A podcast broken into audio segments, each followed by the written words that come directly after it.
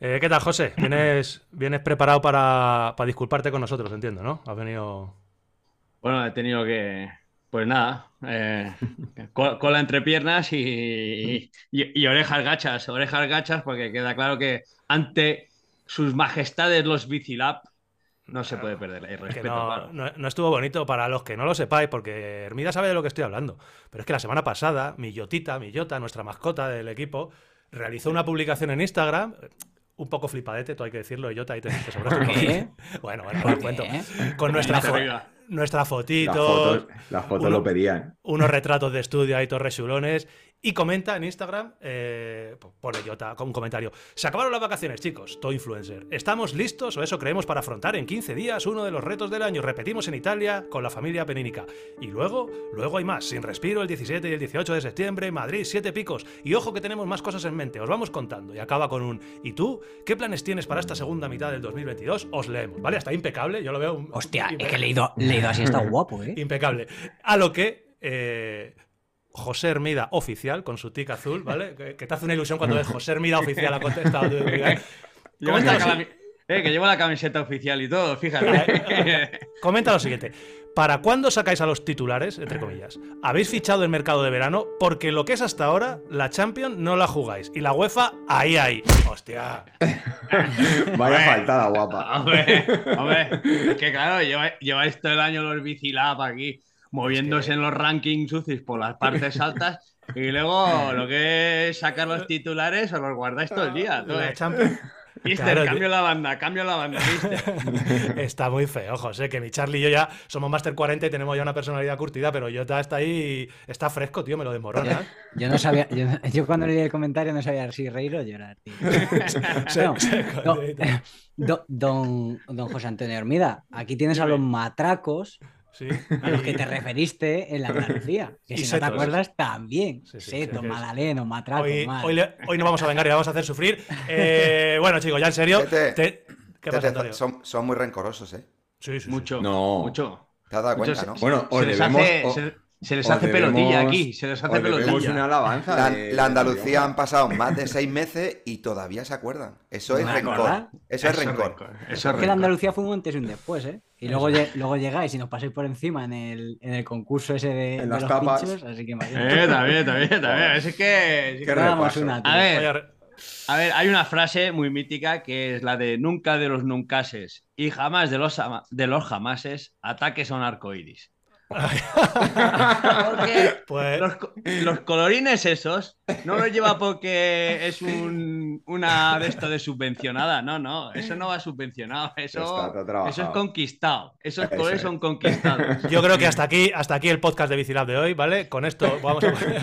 no, en serio, chicos. Bueno, que, que tenemos el inmenso placer, ya lo habéis escuchado, de tener hoy entre nosotros a un campeón del mundo de mountain bike, medalla de plata olímpica, tres veces campeón de Europa y hasta este pasado domingo el último podium del mountain bike español en un campeonato del mundo. Eh, está con nosotros el único e inimitable, una de las mayores referencias del latte art en el mundo, el fucking José Antonio Hermida Ramos. Eh, Hermi, eh, bienvenido al podcast, tío. Sácame ahí Bienvenido. unos aplausos. Se le, ha, se le ha olvidado, se le ha olvidado ahí un detalle, Tete. Ha hecho una buena presentación, pero le ha faltado decir que es de los pocos corredores que han ganado un mundial en junior, un mundial en sub-23 y un mundial en élite. Y Ahí, ahora, esa y ahora continuamos. Y lo de esa café. guinda, esa guinda, esa- Y bueno, lo del café. Es que lo del café tengo ahí todo un, todo una perspectiva de futuro que vosotros os reís, pero por lo pronto ya tengo un sponsor de café. Ah, ojo, busca, buscar vosotros el sponsor de café haciendo las cosas mal. Bueno, o bien, porque el artista no se cuestiona. Ahí está. Qué, qué grande. Que, mm, que eso, que bienvenido y muchas gracias por estar aquí con nosotros charlando. En, en un- además, una semana que, joder, que viene cargada, que tenemos plancha hoy y que tenemos contrato contigo hasta las 10 de la noche, por lo menos. Bueno, un poquito más. Va, Vale. que me alargo. Como, como dice Antonio, como dice Antonio, yo soy bastante europeo, entre comillas, y ya, ya estoy cenadito. A las siete y media, ocho ya, ya estoy Claro. poniendo cubiertos así en la gusto, mesa. sí. Tete, que eres el único invitado que no me has costado dinero, macho. Eres amigo, eres, eres amigo, eres amigo de sangre. Amigo de sangre, de siempre. ahí está, no me ha costado dinero. ¿qué? Solo tengo que levantar la mano y el tío siempre está ahí. Y el único que no me ha costado dinero, los demás todos me han costado la pasta. Ahí está. Ha- Había, había ganas de. Y nos lo han pedido mucho, ¿eh? Ha Sí, habido sí, sí, sí. mucho comentario. Bueno, ¿cuándo, cuándo viene el Mida? ¿Cuándo viene el Mida? Ah, bueno, pues ya está, ya, No, ya no, estamos aquí. Venga, va. La audiencia tenía muchas ganas de verte por aquí. Dinos, dinos, por favor, que tú también tenías ganas. Hombre. Sí, no, no, hombre, Ah, claro. vale, Si es vale. que veo ahí a Antoñito con, su, con sus podcasts, que es Bicilab. Luego os veo ahí vacilando por las carreras, que si nosotros, el podcast y tal. Digo, pues habrá que ir. Esto es como ir al programa de Buenafuente ya. Pero en, en versión ciclismo. Es uno de esos sitios que hay que ir a hacer casi. promoción de mi libro. Bueno, luego, mi puede, libro. luego- luego puede contar Antun en el ranking de podcast cómo andamos, ¿eh? Que andamos ahí detrás de. Sí, sí, sí. Detrás del larguero estamos y de, Sí, solo de la sí. COPE. Sí, sí, tiempo Uh. de juego, el larguero y tal. Y ahí está Bicilab. Eh, eh, Lo que hay por arriba es fútbol. Y ya sabes que el fútbol, pues es Fútbol otra película. Bueno, chicos, que si no. ¿eh? Sí, estamos a rueda, que vamos a tirar para adelante, que si no, no no vamos a embuclar. Eh, hoy, como os digo, hay- es una semana que viene de un fin de semana guapo, guapo, guapo. O sea, que tenemos plancha, como os decía. Vamos a seguir la escaleta normal, en vez de hacer una entrevista típica como las que hemos hecho hasta ahora, como tenemos a Hermida un ratito, y creo que no hay nadie mejor que él para charlar de la, de la actualidad y sobre todo de lo que ha pasado este fin de semana, eh, pues vamos a tirar para adelante. Si os parece bien a todos, eh, y si no da igual porque os silencio y yo sigo para adelante, eh, podemos hacer un resumen rapidillo de, lo que ha pasado en este fin de semana en Les Gates, del Campeonato del Mundo. Hacemos algo ahí un poquito rápido y luego ya vamos profundizando. Vosotros me cortáis cuando queráis. eh, simplemente que la audiencia sepa un poco, recordar un poco lo que ha pasado en la carrera de chicas, en la carrera de chicos y vamos tirando para adelante. ¿All, right? ¿O qué? Ok. Échale. Vale. Ok, pues venga, le damos caña. Eh, este fin de semana, viernes, sábado y domingo, bueno, y algunos días antes ya ha tenido lugar el Campeonato del Mundo, eh, en este caso, de, de- para lo que nos interesa, de Short Track y de XCO. Eh, el ambiente ha sido absolutamente increíble en Les Gets, imagino que ahora Hermida nos dirá, pero lo que se ha visto desde fuera ha sido absolutamente brutal. Merece la pena, los que no lo hayáis visto, que echéis un ojo a las imágenes, creo que fue el jueves de, de la final de DH, que fue absolutamente increíble. Eh, hay imágenes de drone y- espectaculares. Encima hay triplete francés, con lo cual se volvieron absolutamente lojo- locos. Bueno, una, una pasada. Echad un ojo a las imágenes de- del DH, que estuvo, estuvo chulo. Y eh, un poco lo que más nos va a interesar a casi todos, pues eh, la carrera de short track y del XCO, que es lo que más nos gusta a, a los bicilaveros. Y tenemos un podium español, nueve años creo, si no me equivoco, después del último. ¿Conseguido por quién? ¿Cómo fue ese podium? Eh, 2013. Eh, ahí vamos, ahí vamos. 2013, ¿no? 2013, 2013 en Sudáfrica. En Sudáfrica un circuito espectacular, Peter Marsburg. Peter Marsburg fue el, el último podium de un español, que en ese caso, como bien dices, eh, lo conseguí yo, haciendo tercero, y, y que este fin de semana fue superado por David Barrio haciendo segundo, y además a más luchándole, luchándole el mundial hasta el último kilómetro al grandísimo Nino Schurter, al leyenda, ya no sabe, sabe cómo decir, que si... Nah. Hoy, hoy Tomás Frisneck hacía un post muy, muy interesante en sus redes y es que decía que los grandes del deporte mundial han estado siempre cerca o, luchando por la décima. Y ponía como ejemplo a Valentino Rossi, que no había, había luchado por la décima y se quedó en nueve mundiales. Eh, también decía de Real Madrid, que tardó más de 12 años en conseguir la décima.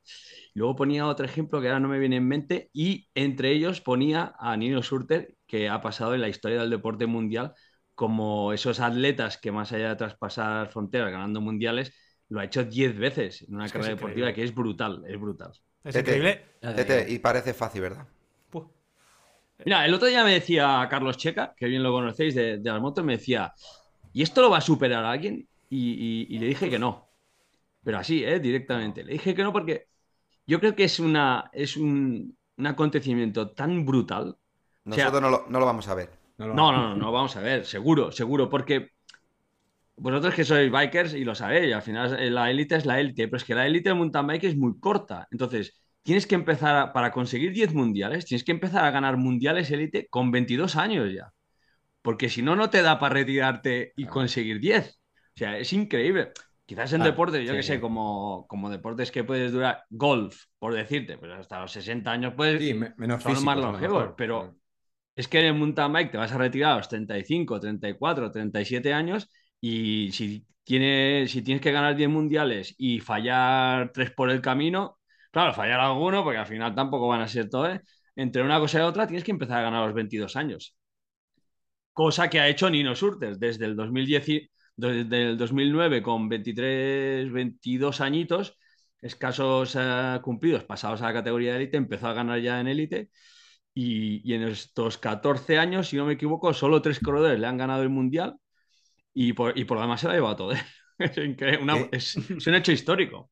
Aparte, José, yo aquí añadiría algo, que el mountain bike de ahora es difícil antes, pero ahora quizá que es mucho más explosivo que el mountain bike antiguo, es todavía más difícil porque con la edad vas perdiendo explosividad, por mucho que quieras mantenerla, al final el, cuerpo lo pierde y los jóvenes lo tienen.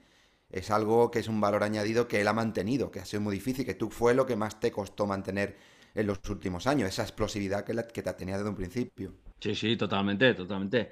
Hoy en día pensar que, bueno, de, pero no hace tanto tiempo, ¿eh? que a veces piensa, pensamos que hablamos un poco de ahí de los neandertales, no, no, no. Desde el 2010 que estamos hablando de escasos 12 años, la evolución de la élite de mountain bike ha cambiado muchísimo, la dinámica del deporte en sí ha cambiado muchísimo, los circuitos, la distancia de carrera ha pasado de, ganar carreras en dos horas, una hora 52 que gané yo, eh, a ganar ahora en una hora 22, una hora 16, incluso tuvimos una carrera súper corta en, sí. en O sea, pasa mucho. Y luego es, una, es un deporte ahora muy inmediato, muy explosivo, como bien dices Antonio, que, da, da, opción a todos los corredores. Ahora un junior, un juvenil, un sub-23, en una hora 15 te puede plantar cara. De ahí, de ahí que los rivales, el, abanico de rivales se ha incrementado. Antiguamente, corriendo dos horas, pues ya descartabas a todos los jóvenes, los descartabas hasta los 25 años, porque hasta que no maduraran no tenían ese puntito de eh, explosividad y, y fondo para hacer dos horas a tope. Pero ahora, hoy en día, si es que están corriendo casi casi igual los, juveniles y los sub-23 que una carrera de élite. Otra cosa es el ritmo y la velocidad. Pero te planta cara un juvenil en 50 minutos, te planta cara. Y para 15 minutos más que se acaba la carrera, pues se deja la vida y te puede plantar cara. Así que estamos hablando de este fin de semana, ha sido un fin de semana espectacular, como decía Antonio. Descenso que fue el sábado, 70.000 personas, según dicen, y me lo creo, porque Les Gets eh, es un valle tipo Andorra y muy cerrado. Entonces, o entras por. Es una, solo hay una carretera y entras por el norte o por el sur. No hay manera de entrar. Y los gendarmes, la policía francesa, lo tenían acotado, el aforo para entrar. O sea que realmente los 70.000 participantes, eh, espectadores que había, fue brutal. Se les fue de las manos, se les fue de las manos. Un momento que los gendarmes, la policía, se vio desbordada, pero realmente. descontrolado, Desbordado. Eh, las motosierras, las bengalas, la gente el aficionado de ciclismo es un aficionado agradecido y se quiere acercar a su ídolo de una manera, de una manera agradecida o de una manera de, bueno, pues eh, de, agradecimiento. No es el aficionado del fútbol que, bueno, se te acercan como agradecimiento, pero a lo mejor se te acercan para darte, Para, pegarte un tortazo, por decirlo de alguna manera. Y los gendarmes se quedaron como muy sorprendidos de que la gente o sea, no sabían, cómo actuar, si disuadir la manifestación o entrar a palos o dejar abrazar, no sabían cómo actuar. Incluso hubo un, bueno, un conato, ¿no? Hubo realmente una... Eh, una invasión de campo. Sí, una invasión de campo, la gente se cayó, la gente se pisó, rollo Boomstock, rollo los conciertos estos. Bueno, fue una pasada, una, una locura. en Cross Country hubo un poquito menos de gente, todo hay que decirlo. También es verdad que no se hizo tanto ya express, en el circuito cross country porque quieras que no, pues estaba más disperso. En, tres kilómetros y medio la gente y encima la gente corría. Pero en el descenso que estaba en una ladera, que se, las imágenes que habéis visto todos y como bien dices Antonio, que la gente las busque, brutal. Yo nunca lo he visto, ¿eh? ni en Juegos Olímpicos, ni en Mundiales, ni yo en, lo que llevo de mi carrera deportiva y, y como corredor, como espectador, nunca he visto algo igual. Tete, Tete. Dime. ¿Cómo te sentiste con un dorsal y sin la presión? En un mundial. Flipas, que quería correr, que quería correr. te, viniste arriba, ¿no? Ah, me, vine, arriba de mala manera. Efectivamente, me puse un dorsal. Eh, además, también fue un momento histórico para mí, porque quieras que no me puse un dorsal de team, de equipo, de asistente de, un corredor. Y, la verdad es que la experiencia es muy bonita. Y sin ser en tu país. Y sin ser en mi país, sin ser en mi país, es verdad. Es verdad, porque además lo hice de manera un bueno, como, un auténtico mercenario, podemos decirlo. y es que lo hacía para, para, Tom Pitcock. Y, Hay que explicarlo y sabes que no es así. La, es verdad, eso sí que no se puede decir lo de mercenario porque no es verdad. pero, pero fue, fue, espectacular la, la, sensación esa de entrar al circuito, de disfrutarlo, de disfrutarlo de sin presión, como dices Antonio, eh, Tete. Bueno, Antonio Ortiz yo le llamo Tete, pero Sí, sí, dale, así dale. que quede entre nosotros. Y, y fue espectacular pues ponerme un dorsal, aunque no fuera para correr, pero sí que es verdad que cuando estás ahí, Te te entró ese gusanillo, gusanillo. ¿eh? Te entró ahí. Ya a ver si me entró el gusanillo. Lo que pasa El que con los repechos, con los el repechos al picorcito. 20%, por- al quitó. 20%, el repecho al 20% me quitó el gusanillo rápido. Ya ves.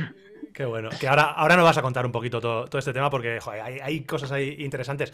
Eh, tiro para adelante, ¿vale? Y hago mini resumen de la carrera de chicas. Y, luego ya nos metemos, porque la de chicas, no por quitarle importancia, pero tiene menos que contar que lo que pasó luego, que fue absolutamente brutal. Eh, la carrera de chicas, bueno, las carreras de chicas, porque tenemos dos, tienen bastante menos historia, tanto la del viernes como la del sábado. Una dominadora absoluta y, muy por encima del resto, que fue Paulín. Paulín Ferran Prevot, eh, que el año que viene va a vestir los dos mayos de arcoiris. Con esa sí que no se va a poder meter nadie jamás de los jamases, porque ha ganado, ha ganado cositas ya esa chica. Madre mía, el palmarés que se le está quedando. Eh, ganó Short Track y ganó XCO. Eh, el viernes en el Short Track fue una exhibición. No corrió Loana, por ejemplo, que era una de las rivales, así a priori más potente. Se guardó para la carrera del domingo. Y el domingo fue un escándalo. Sinceramente, la carrera del domingo, eh, en el minuto 3, dominó la carrera totalmente a su antojo, pero es que en el minuto 3 iba sola. En el minuto 6 se queda completamente ya, le sacaba como 20 segundos a la segunda, en 6 minutos de carrera. Y eh, cuando pasan por la primera vuelta, le metía un minuto a un grupete detrás que había, pues formado por. Al final estaban peleándose por detrás eh, Alessandra Keller, que está muy, muy bien, eh, Halle Batten, Yolanda Neff y Loana Lecomte, que fueron las cuatro que fueron persiguiendo a, a una sombra, porque realmente eh, Paulín con la rígida, por cierto, que fue con la, con la Chustrock, fue con la rígida esta vez, voló, o sea, voló y no tuvo rival. Eh, campeona del mundo, a 1 minuto 35, Yolanda Neff, que acabó muy, muy, muy bien y que está acabando guay la temporada. Eh, Hailey Batten, eh, medalla de bronce, 2.13. Y Loana Lecomte, eh, cuarta, 3.27, que a lo mejor fue un poquito de decepción. Ser cuarto es la hostia, pero venía yo creo con casi con el papel de, de favorito y se queda con el chocolate. Y Alessandra Keller, que quinta, una de mis corredoras favoritas. Eh, eso en chicas, ¿qué, qué tenéis de chicas? Poco más que añadir ahí, o tenéis alguna Sí, historia yo que quería, contar? yo quería pre- pre- preguntarle a, a Hermida, eh, tanto en el caso de Nino como en, el caso de Paulín, ¿cuál crees que es la, la clave para preparar o la, diferencia para ser de los corredores que son capaces de rendir en un día? Entonces, nosotros vemos la temporada, entonces eh, los corredores intentan estar en forma, tendrán su planificación, pero tú sales a la carrera a hacerla lo mejor posible. Pero luego hay algunos corredores que son especialmente buenos, como, como es el caso de Paulín, como es el caso de Nino, en preparar eh, eventos importantes como el Mundial. ¿Cuál crees que tú es la clave de que haya gente que, que esos, yo creo que hay gente que es más, que se le da mejor eh, que, que- que otros corredores? Complicado decirle esto, porque al final la fórmula está, todos los corredores y entrenadores están en, en, busca, en búsqueda de esa fórmula. Porque al final los grandes días, como bien dices, eh, casualidades de la vida coinciden con los Juegos Olímpicos o Mundiales. Y esta es una de las es carreras. es que esas son las esta es una de las carreras que, entonces- sí, es una de las carreras que la gente nunca quiere descartar. Tú vas a una Copa del Mundo y dices, bueno, pues aquí en Canadá pues no me va muy bien. Salvaré un poco las naves, porque al final la Copa del Mundo también funciona en sistema de puntos y a veces no ves ahí ese 120% que sueles ver en citas tan importantes como los Juegos Olímpicos o el Mundial.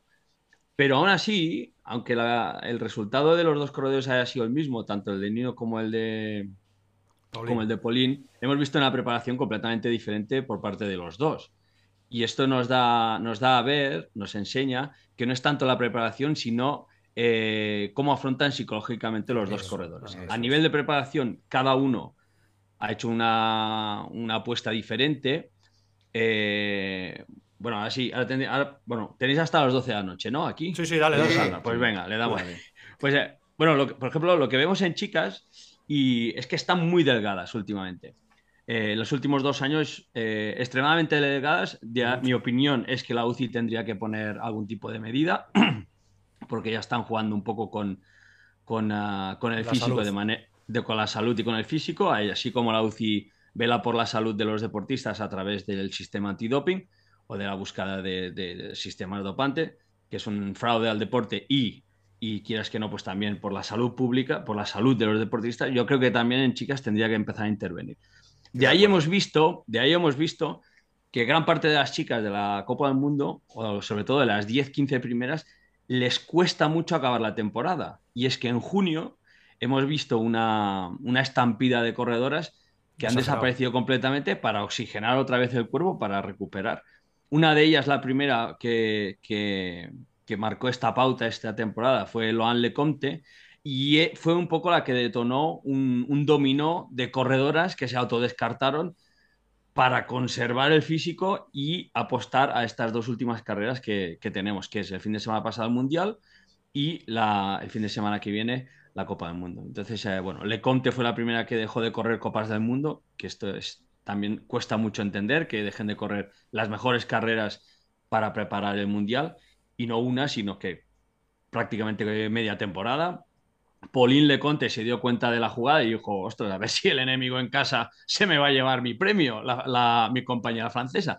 Ella también eh, dejó de, correr carreras para centrarse en, un entrenamiento, en un training cam en altura y así muchas de las corredoras. Por eso digo que la preparación de Pauline ha sido completamente diferente, porque así como Pauline a partir de Andorra dejó de correr, ya no corrió Estados Unidos, no corrió eh, Canadá, bueno, Andorra no corría tampoco, o sea, tres carreras seguidas sin correr, Polín, eh, pues Nino no, Nino ha hecho toda la temporada.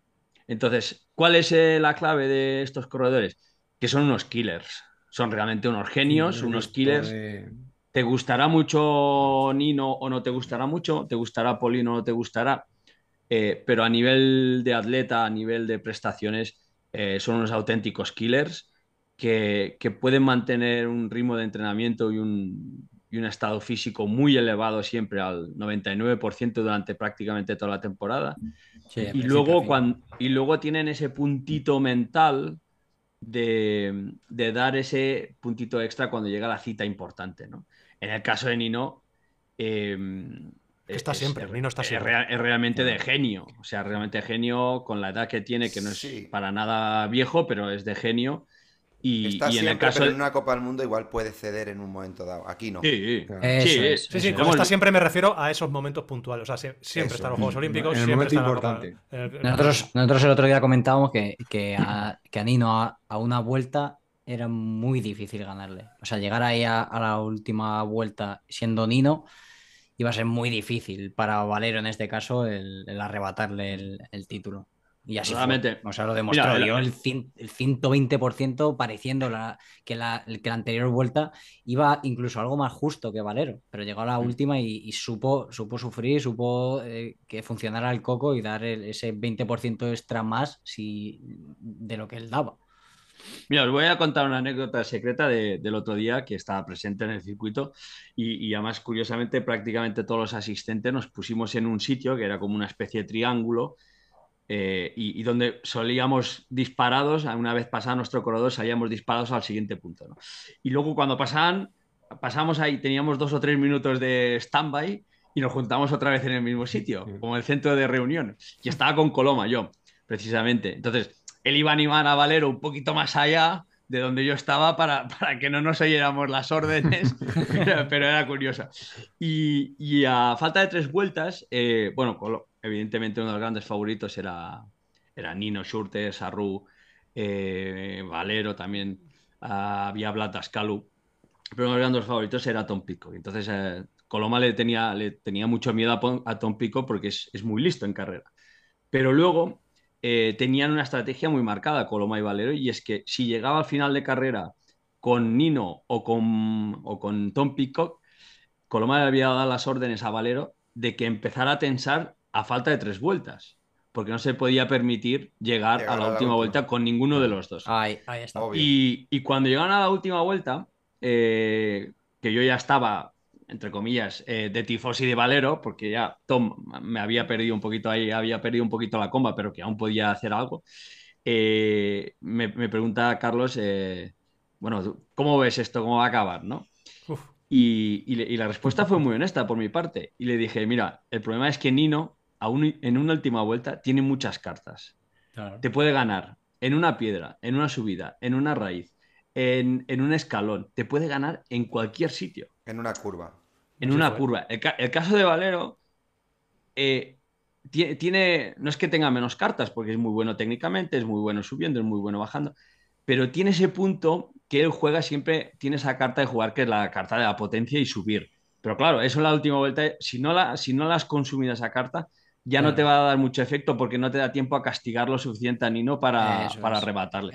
Eh, y Nino se sacó Y entonces la gente me preguntó, ostras, pero ¿qué ha hecho? ¿Una trazada diferente? No, no, no ha hecho nada diferente. Lo que pasa es que todas las vueltas pasaba a 20 por hora por allí y en la última vuelta tiene la capacidad de pasar a 21 por hora en esa bajada. Y te quita tres segundos. Sí, sabía que tenía un punto más y, y Te quita tres segundos. Al cabo de 200 metros, tú ya vas con la barrina encima. Me ha quitado tres segundos, no lo voy a coger porque ni es muy bueno bajando. Mm, eh, ya pierdes dos segundos más. Y él no mira para atrás. Ah, y no mira para atrás. Y no mira para atrás. Y así, así, así. Y llegas a meta y has perdido seis segundos. Y te ha ganado un mundial. A ver, es, que pelearse con, los, genio. pelearse con los genios, exacto, es que pelearse con los genios suele salir eh, complicado, eh, es complicado, la verdad. Que, jo, qué interesante todo lo que has contado de lo del peso, me quedo con lo del peso y, cómo, porque nos hemos preguntado mucho esas ausencias en la Copa del Mundo femenina, muchas veces aquí en el podcast hemos dicho, joder, ¿por qué? ¿Por qué tiran por tierra la Copa del Mundo? Que claro, es que y claro, al final valorar demasiado el, demasiado por encima valorado, el Mundial eh, respecto a la Copa del Mundo, ¿no? Esto es algo que. Sí, esto. a ver, el, mayor, de campeón del mundo eh, es el mayor de campeón del mundo.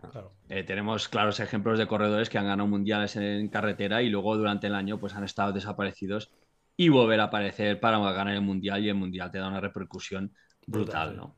En el caso de las francesas, aún más, aún más, si cabe, porque este año era en territorio francés, el mundial. Entonces, pues eh, imaginaos hasta qué punto que en el short track como bien apuntabas antes, Antonio, que se corrió el viernes, ningún francés en categoría masculina corrió. Ganó Sam Gaze delante de Christopher Blevins con una última vuelta espectacular. espectacular. A, palo loco, hasta, realmente a palo palo hasta, hasta, el, palo. De, hasta, el palo de cabeza. hasta el palo de cabeza, el cabezazo que le dio Blevins contra la piedra. Ganó la piedra y la piedra que había pero no corrió ningún francés. Imaginaos hasta el punto de apostar tanto para ganar el cross country que descartaron la carrera del viernes donde Filippo Colombo, eh, el suizo, era uno de los favoritos, pero yo creo que también podía haber estado ahí Sarru, podía haber estado Marot, podía haber estado otro francés. Tito Ancarot también. Y Tito Ancarot, efectivamente. Y descartaron totalmente para correr el mundial de cross country. Sí, sí, lo, han ponderado y, apostar ya lo han ponderado muchísimo. Entonces, pero en el caso de la categoría masculina, Em, a veces hay mucha teoría, hay mucha, sobre todo sobre qué es, qué, porque, bueno, qué es mejor, el mundial, la Copa del Mundo, el europeo. Y al final es un tema más físico que no, que no de marketing, ¿eh? porque es que no les da. Fijaros. No puede, estar todo. Físicamente están muy finas, están muy desgastadas y, y, es, una, es un poco pena porque porque muy están empezando muy temprano y, no sé, a nivel de marketing yo veo que se están equivocando los equipos incluso o entrenadores, algo tienen que decir esto en todo esto los entrenadores. Porque lo que no puede ser es que le demos más cancha a, los training camps, a las concentraciones de enero, febrero, marzo y que luego en junio la gente no pueda llegar para correr las carreras importantes, que realmente si, si somos, si somos críticos, al final los equipos pagan a sus corredores para que corran, no para que hagan concentraciones. Eso, eso hay que hacerlo de manera. Eh, claro, eso hay que hacerlo de este manera anónima, pero hay que correr, hay que correr. Sí, es que y da, mala, imagen, la verdad. Yo creo que las ausencias dan mala imagen al final a la competición. Tú puedes, puedes tener ausencias por lesión. O sea, Blata estaba en Estados Unidos, se cayó, se, se reventó la rodilla al pobrecillo. no por capricho. no por capricho, pero. Por ir a entrenar. O sea, le han, lo han Le Conte gana en Lensheide en, a mitad de mayo y al día siguiente anuncia en sus redes que deja de correr, estamos, estamos locos. Pero si la semana siguiente, a siete días, tienes la Copa del Mundo de Andorra y una corredora tan, tan delgada como, como le conté, a Andorra le va perfecto. Perfecta, para ella. Perfecto. Cuanto menos músculo tengas en altura, mejor, porque no, no consumes tanto oxígeno como puede ser Lucas Schwarzbauer, que es un es, el, opuesto, ¿no? El alemán eh, de que este año ha triunfado, que es así como medio bodybuilder, medio, medio toro. que tiene, un consumo, tiene un consumo de oxígeno que eso es, cuatro loanas. Cuatro loanas. Es, cuatro loanas. Es un V8 que da miedo. Y, entonces descartan correr Andorra, eh, Canadá, Estados Unidos. Eh, pero bueno, esto ya va a teorías y, y bueno, los equipos al final tienen algo que decir. Y si no lo dicen es porque porque bueno, también están convencidos de que puede ganar el Mundial. Sí, al final, joder, pues hay un, hay un buen melón ahí, ¿eh? hay un melón ahí interesante. Em, pasamos a los chicos, que hemos adelantado algunas cosillas y así nos, lo hacemos más corto. Eh, short track, ya justamente, como ha descrito eh, Hermida, Pues Ganó fue, la piedra. Fue una, ganó la piedra. Fue una última vuelta que me- también merece la pena. Yo siempre os he dicho que a mí los short track Hay que verla. eh, no me gustan mucho, pero esta última vuelta hay que verla porque me gustaría, por Dios, que, que pusieran a- la potencia de esa última vuelta desde que pasa Sam Gaze en la última vuelta arrancando y se hace los tres minutos o no sé cuánto tiempo tardó en hacer la última vuelta, con Christopher Blevins que levantaba el suelo detrás de, detrás de Sam Gaze, eh, apretando, pero e- exagerado. Y cómo se, se sabía, porque se habían caído tanto chicos como chicas en el Rock Garden, se habían caído prácticamente todos. O sea, había, eh, había un paso que por lo que sea estaría mojado y se cayeron todos. Y se sabía que iban ciegos totalmente y tenían que pasar los dos últimos Rock Gardens antes de ganar. Y bueno, como ha dicho Hermida, pues Blevins iba absolutamente ciego, mm, Gaze iba absolutamente ciego y Blevins intentó pasar por un sitio que era, pues estaba el había un muro. había un muro de granito ahí que no había manera. Y se pegó una Especial, buena. eh, bueno, especial mención a Geoffrey Cuyel, que Sí, sí, en, los sí. Sí. en los primeros compases de la carrera iba adelante, con su estilo así como bastante anar- anárquico, pero que Sí. estaba ahí delante plantando cara. También se cayó. Se fue, se cayó efectivamente en, en la zona de piedras, porque empezó a gotear, empezó a ahí, algo, poco. Entraba a ratos agua y lluvia y a ratos no. Y, y venían de la zona de hierba, donde el neumático se emboza un poco, porque encima, al ser un short Sí. track, la gente corría con neumáticos semi-slick. Y luego cuando tocaban el- la piedra, pues estaba ahí como ese, choco- ese chocolatillo por encima, ese musgo, y se iban al suelo. También hay que decir, también hay que decir que se fueron a juntar en la última vuelta dos cabezas pensantes. Tú lo estabas viendo, tú lo veías venir, ¿no? Veía la tragedia. o sea, el, vídeo. ¿Vosotros habéis visto el vídeo ese de Joffre Cuya y que se cae? Un Sí. vídeo frontal. Sí. Sí. Y el vídeo de la caída de los dos, ¿quién lo ha grabado? Tú. Lo grabé yo. Ah, sí. Lo grabé yo y se lo pasé a la revista Bike y a, lo- y a los de Ah. Solvice me lo pidieron. Incluso era tuyo. seleccionado.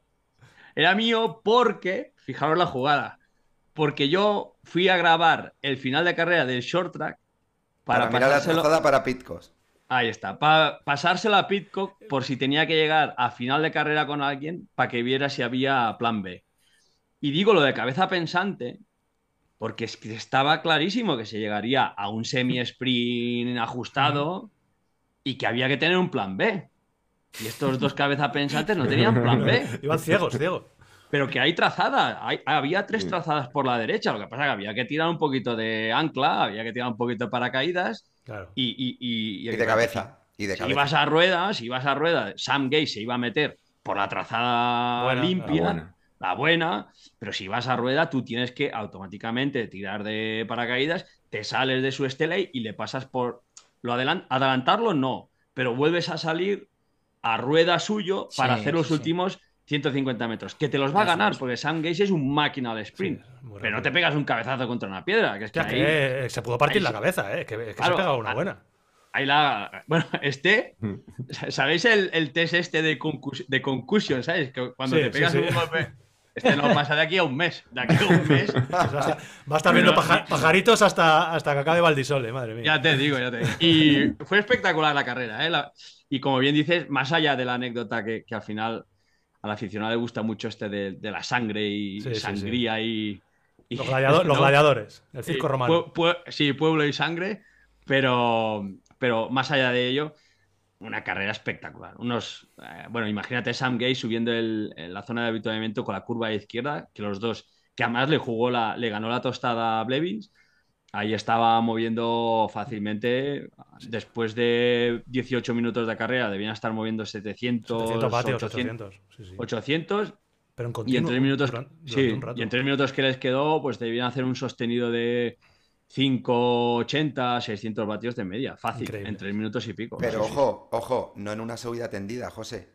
No, no, con track que curva. tienes que cortar y parar, que es que es mucho más complicado. Ahí está, bien visto, bien Eso visto, es, Antonio. eso Corta, arranca, el terreno mojado, que tienes que ir sentado para que no te resbale, porque no te va. Claro. Fijaros Claro. que se levantan, pero no se levantan. O sea, mantienen el peso abajo un poco. Abajo, sí. Para, Para la tener tracción. Para tener Claro. tracción, porque es que si no, como está sí, ahí húmedo. Cuando he dicho lo de que, que Blevins iba levantando el suelo, no era una metáfora. O sea, realmente Blevins, cuando No, sale no, detrás de Gaze, no. es que iba tirando de tal manera que es que iba a- a- arrancando por donde pasaba. O sea, fue- la verdad es que fue, fue brutal.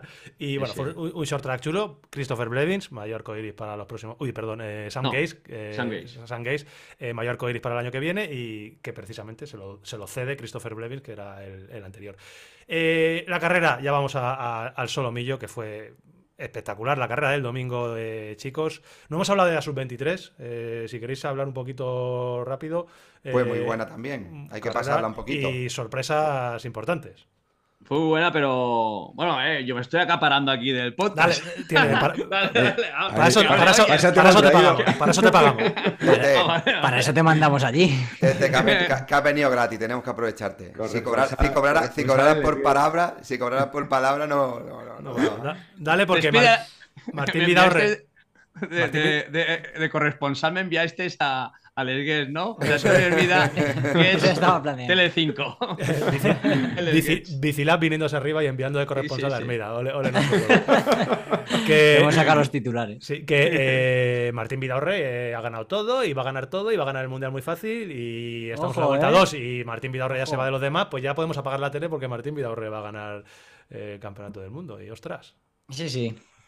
A ver, la carrera fue la carrera fue muy chula.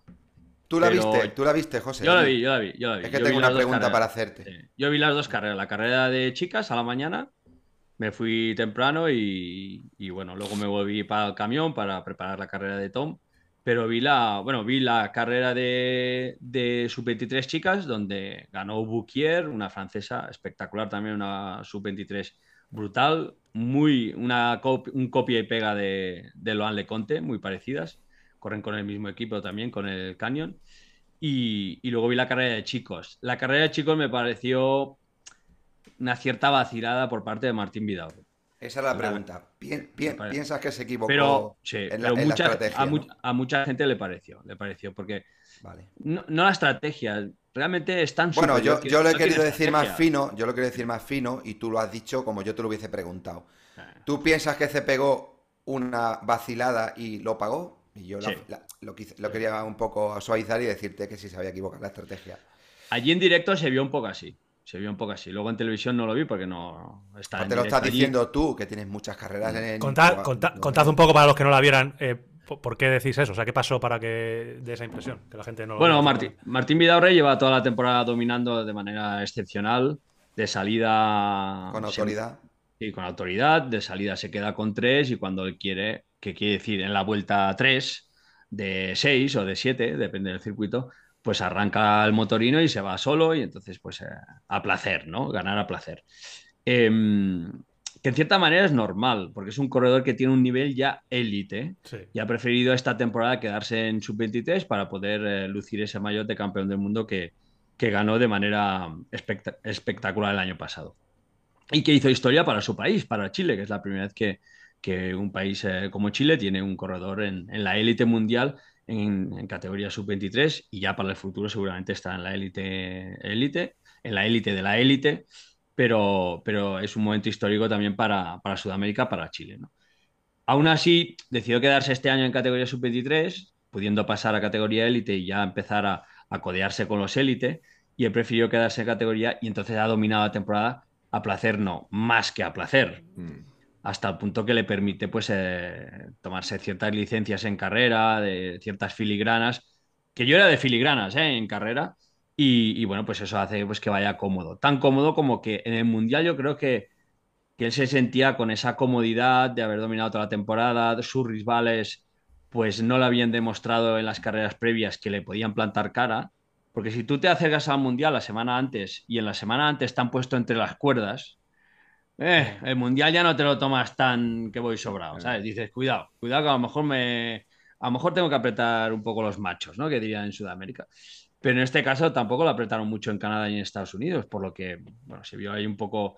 Y la carrera salió, salió con tres corredores, controlándolos. Al cabo de una vuelta arrancó el motorino, una vuelta aprox, arrancó el motorino se fue incluso con cierto, bueno, mirando para atrás de vez en cuando y tal, pero eso es decir, eh, venís o no venís. Y luego pues pasó que en algún momento eh, le entró la crisis en, al cabo de la hora y por, de, y por detrás lo esperaban con así con el, con el cuchillo jamonero lo esperaban. Entonces tal y como les llegó así efecto boomerang al italiano al italiano lo aprovecharon, el italiano lo aprovechó, el francés y, la verdad es que se quedó incluso fuera del podio para hacer cuarto. Sí, sí, no, fue petardazo, bueno, ¿no? Cosa que no quita el talento que tiene, el futuro que le espera por delante. y, todo lo, positivo que tiene. Pero sí que es verdad que, bueno, en cierta manera ha sido ahí un... Bueno, son, son momentos de esos que hay que pasar por ellos. ¿eh? De ahí se aprende. Luego mira, luego hablaremos, luego hablaremos de este caso de, Tom Pico. Sí, sí, sí. Que, no, es un caso parecido, pero, son días, hay días que hay que pasar por ellos. Y aprender, y, aprender de hay que, Ahí está, hay que aprender, no hay que tomárselo como una derrota, hay que pasar por esos días malos mm. porque, porque son parte de, una carrera deportiva. O sea, Nino, siendo Nino Nino, ha pasado por días malos. y el año pasado los pasó y lo enmendó en el Mundial y el año anterior también lo pasó y no lo pudo enmendar porque era año pandemia y al final hubo tres oportunidades y Nino es un corredor que necesita correr mucho, necesita correr la temporada porque tiene una veteranía que le exige ya correr mucho para tener ese puntito de forma. No es como los jóvenes que con tres semanas de entreno ya, tienen un puntito, ya tiene un puntito, pues eh, Nino ya tiene esa veteranía que necesita correr, pero todos los corredores, los grandes corredores, los grandes genios también tienen que pasar por estos días. Y en ese caso, pues pues yo creo que Martín Vidarre pues tuvo el día, el peor día que podía tener, que fue en un el peor, el peor, día en, la peor, en el peor momento. La verdad que fue sorpresa. Eh, un poquito por, eh, por tirar de, colores españoles, eh, David Campos, que venía también con expectativas relativamente altas. Espectacular. Sí, hizo top ten. décimo, ¿no? Décimo. Muy buena carrera, ¿eh? Muy, buena carrera. Papel. No sé a qué distancia. ¿Sí? ¿Cómo lo viste? Yo lo vi bien. Yo lo vi bien. Un poco, un poco atufado, un poco yo creo que estaba un poco cargado de la situación. venía, a hacer, sí, venía a hacer segundo en Canadá, pues quieras que no, la moral te, sube, luego, claro, te sube la primera semana, luego cuando te presentas justo a las puertas del Mundial, se te viene un poco tu motivación, más un poco el, el ambiente exterior. El nervio. Y tú, y tu propia motivación, pues, eh, pues, y tu propia presión, pues te, se vio un poco sobrepasado, yo creo, un poquito, un poquito, que al final ha hecho décimo del mundo, ¿eh? Ojo. Mm. Esto él, nos contaba, él nos contaba que lo llevaba bien y eso, pero al final es inevitable. Yo creo que después de todo lo que trae y, la situación en la que está, que al final le, le atore un poco todo. Sí, claro. Por mucho poco que tenga. O sea que yo personalmente le vi bien, pero claro, eh, ah, no, no, en, mucho la situación. En, carrera, en carrera muy bien. carrera hizo una carrera buena, espectacular, luchando, es un mundial. Ya sabéis que en un mundial no se cuentan puntos por lo que la gente arriesga. La gente sale a machete y dice, mira, si me da para hacer cinco vueltas, pues llego a meta. Si me da para hacer cuatro, pues lo he intentado, ¿sabes? si me da para hacer tres, pues ha hecho tres. Y no es como una Copa del Mundo, donde dices, bueno, la semana que viene salvo las naves, cojo puntos de aquí, me meto en el podium de 5, a ver si rasco ese podium quinto. Y poquito a poquito. Pero es que, un mundial, mundial la gente arriesga y, se ve lo que se ve. es todo nada. Es todo nada. Es todo nada. Top 10 en un mundial es una, maravilla. Eh, a lo mejor él tenía ganas de hacer, evidentemente, te, le hubiera gustado hacer, medalla, pero creo que hay que estar contentos y hay que estar, hay que tener, hay que estar orgulloso de David y con ganas de ver a, David y a Martín el año que viene, que, ya se, mm. embarcan con, los mayores. déjame decir una cosa, además David ha hecho un cambio eh, personal y como atleta, a partir de junio ha hecho un cambio importante. Ah, antes yo creo que no tenía ese cierto convencimiento, pero poco a poco yo creo que al estar al lado de Valero le ha aportado ese puntito de, profesionalidad, de ir aprendiendo la profesión y ha ido madurando, de confianza, madurar, aprender la profesión, porque al final Valero es un currante y es un tío que, que conoce la profesión, sabe qué hay que hacer para estar ahí y es un tío que sabe hacer sacrificios y yo creo que a David le ha ido muy bien Em, empaparse de esa sabiduría de, un referente como el David Valero. José siempre dice, y ahora el hilo de lo que dices tú de, Valero, que al final, cuando hablabais de las citas importantes, de cómo llega uno y cómo llega otro, de cómo llegar ahí y no fallar, y José siempre dice que para llegar a esas citas, pues fallar, ¿no? Pero lo más importante es saber qué has hecho todo el año. Que hay mucha gente que son profesionales, pero le preguntas qué han, qué han hecho en febrero y casi no se acuerdan porque son un, poco caos. Y David, como José, tú ahora mismo le preguntas a José qué entrenamiento llevó de enero hasta la medalla de, las Olimpiadas o de enero hasta su mundial. Y José te lo dice, y yo creo que David también te lo dice, igual. Y no todo el mundo tiene esa capacidad. Y ahí es donde también marca la diferencia. No solamente ser un buen deportista y un buen corredor, sino también ser un gran profesional y un gran. saber el oficio. Bueno, mira, lo que acabas de decir es, verdad. Siempre, siempre lo he dicho y lo hemos hablado muchas veces contigo.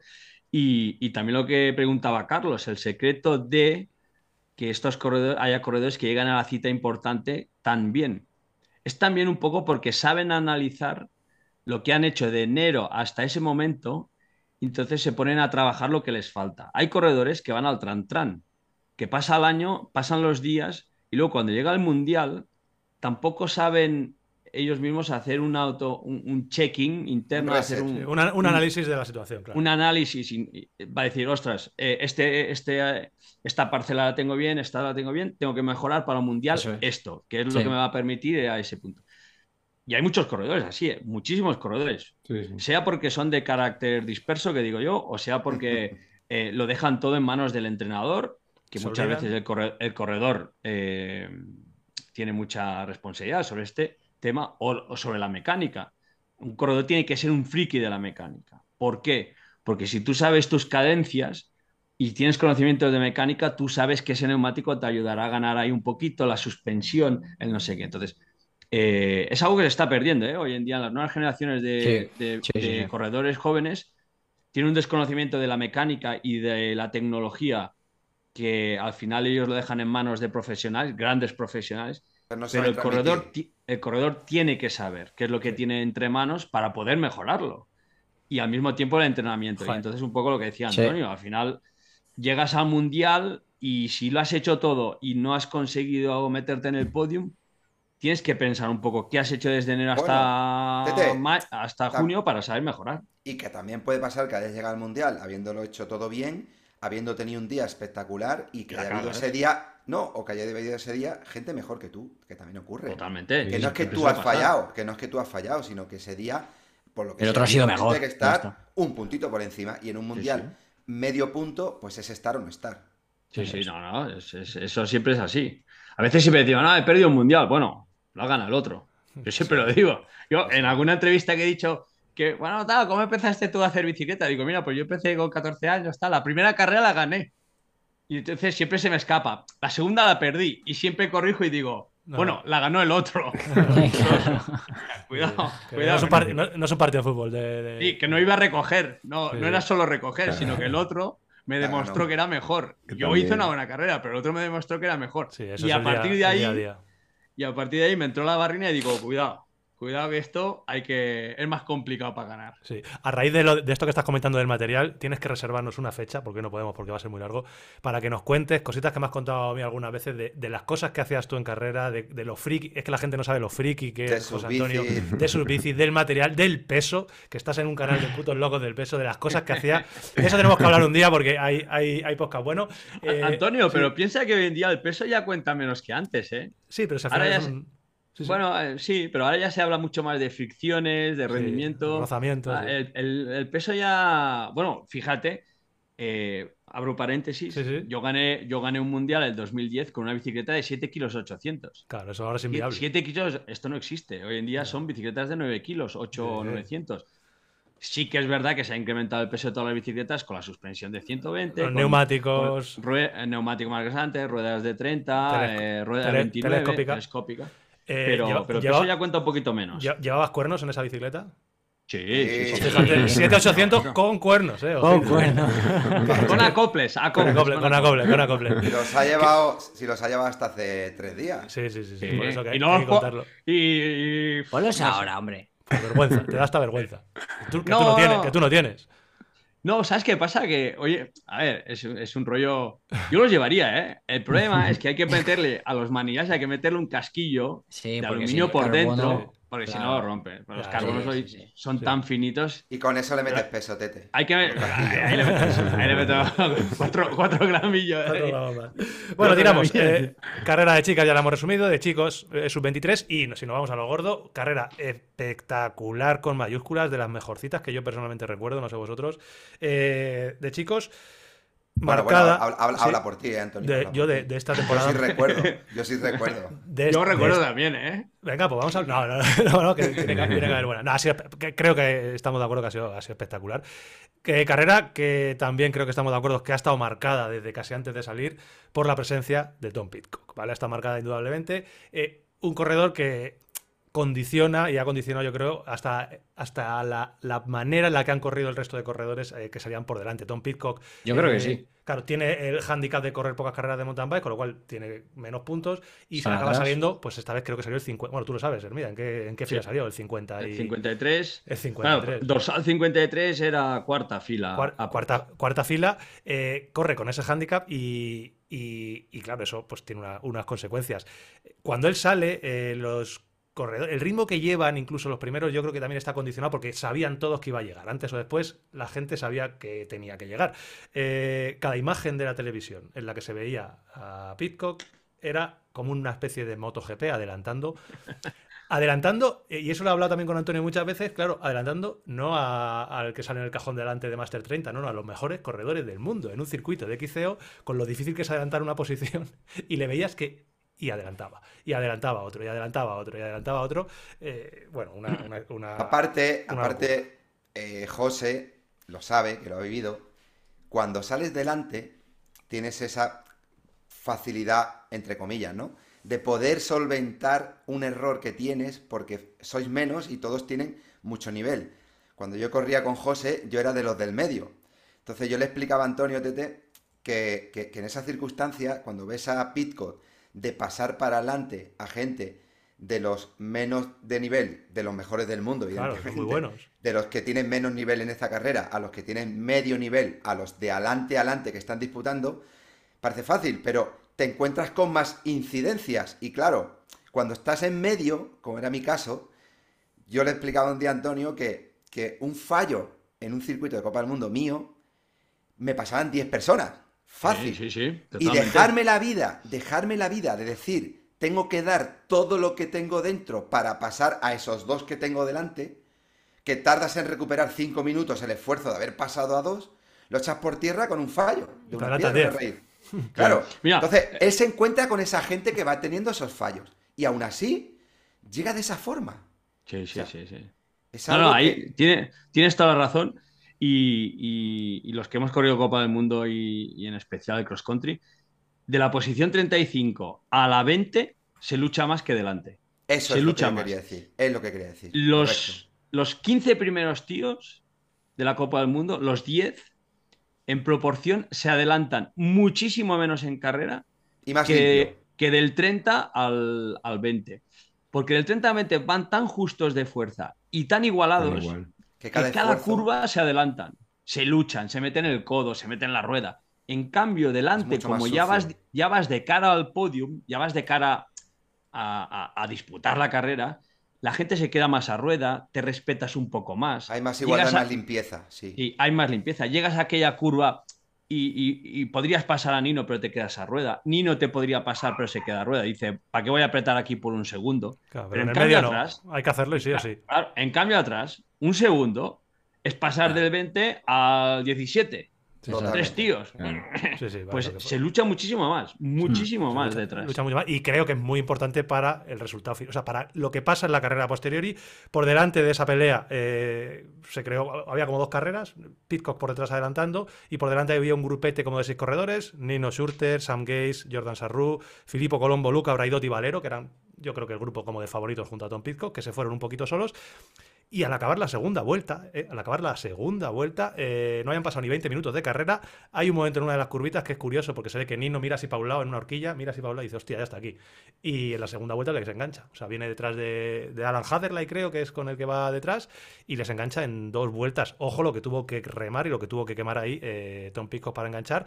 Y en la tercera vuelta, sin esperar, mm, en una subida, les arrancó. Les arranca por la derecha. Y, es, si no me equivoco, creo que es, eh, no sé si es Nino el que acaba cerrando o vale, pero bueno. ah, y Nino ahí donde se cae. Claro, ahí fue, ataca, eh, ataca a Pitcock, se va a Pitcock con Jordan Sarru. Y en la bajada Nino Surter es cuando pilla la piedra esa que se pega el primer guarrazo del, día. Que en, ese, en esa curva eh, el viernes en el entreno, eh, no, el sábado por la mañana en el entreno se fue al solo Pitcock también. Era, una curva, tenía sus cosas, ¿eh? Tenía sus cosas. Pues en la última, vuelta, la, en la última vuelta la tomó fino, ¿eh? Sí, sí, sí, sí. Efectivamente, así fue la dinámica de la carrera. A Pico le tardó pues casi vuelta a tres cuartos, casi dos vueltas en llegar a cabeza.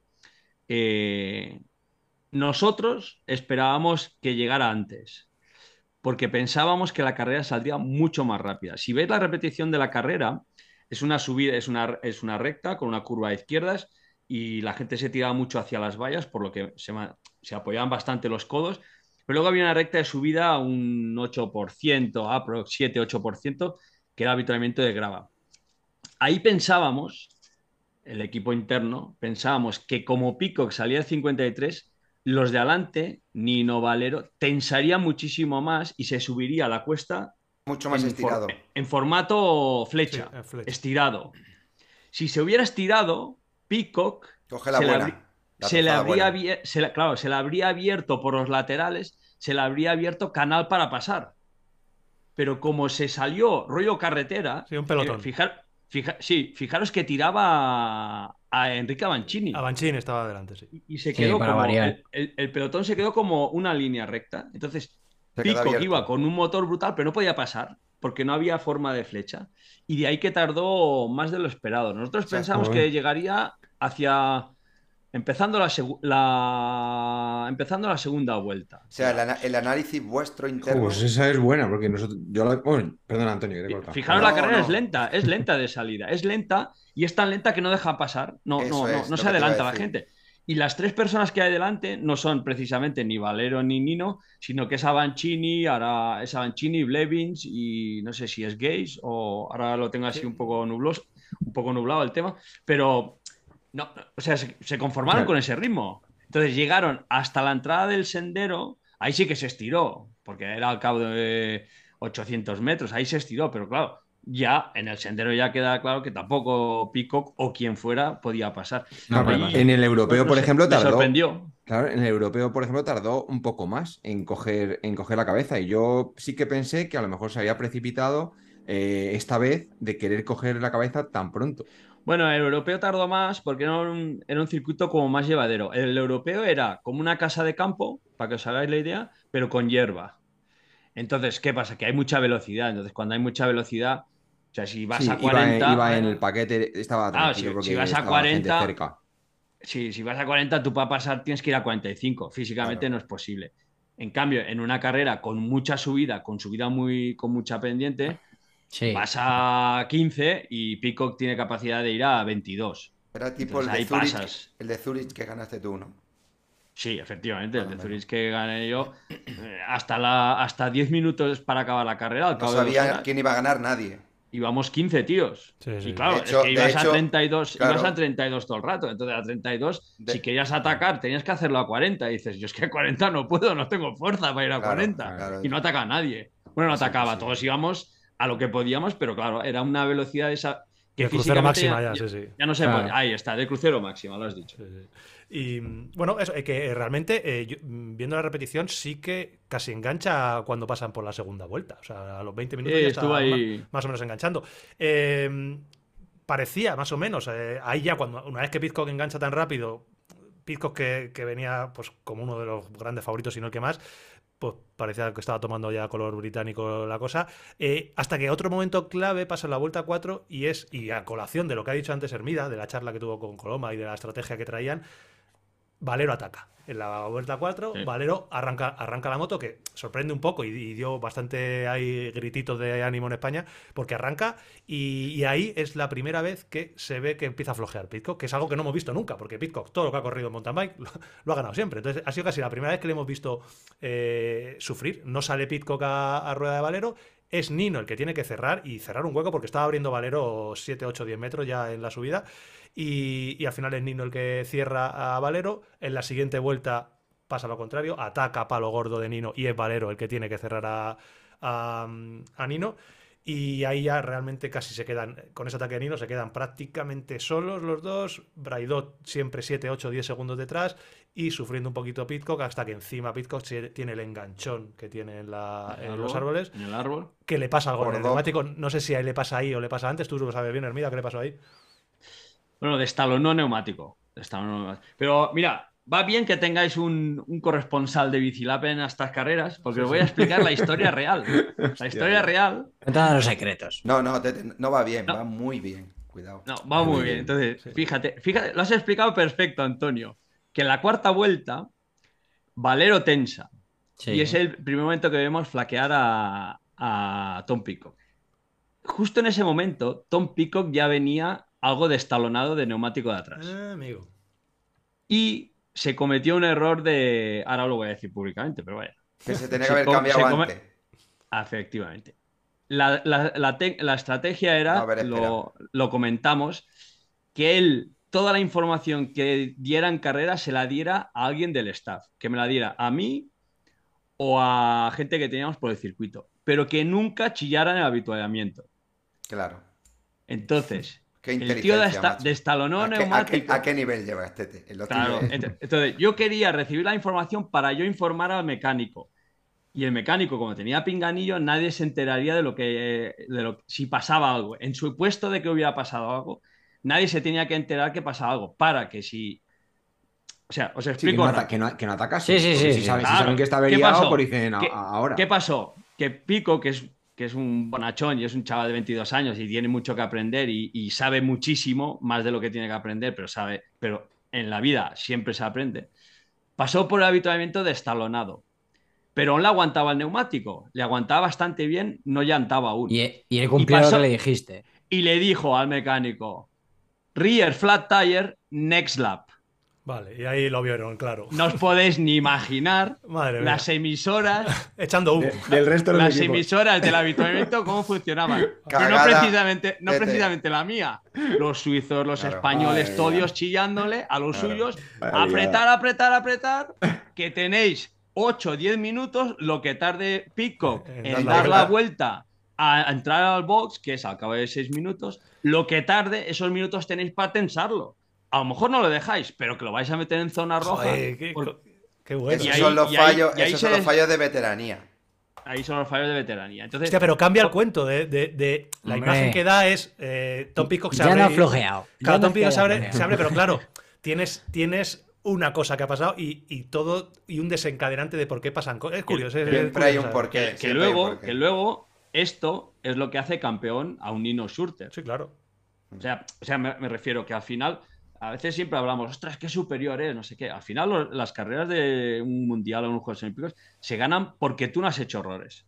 Los han cometido pequeños errores, un pequeño aquí, uno allá, no sé qué. Luego el árbol se te atraganta, la raíz aquella, no sé qué, y ya, ya las cago. Pero por ahí fue la historia.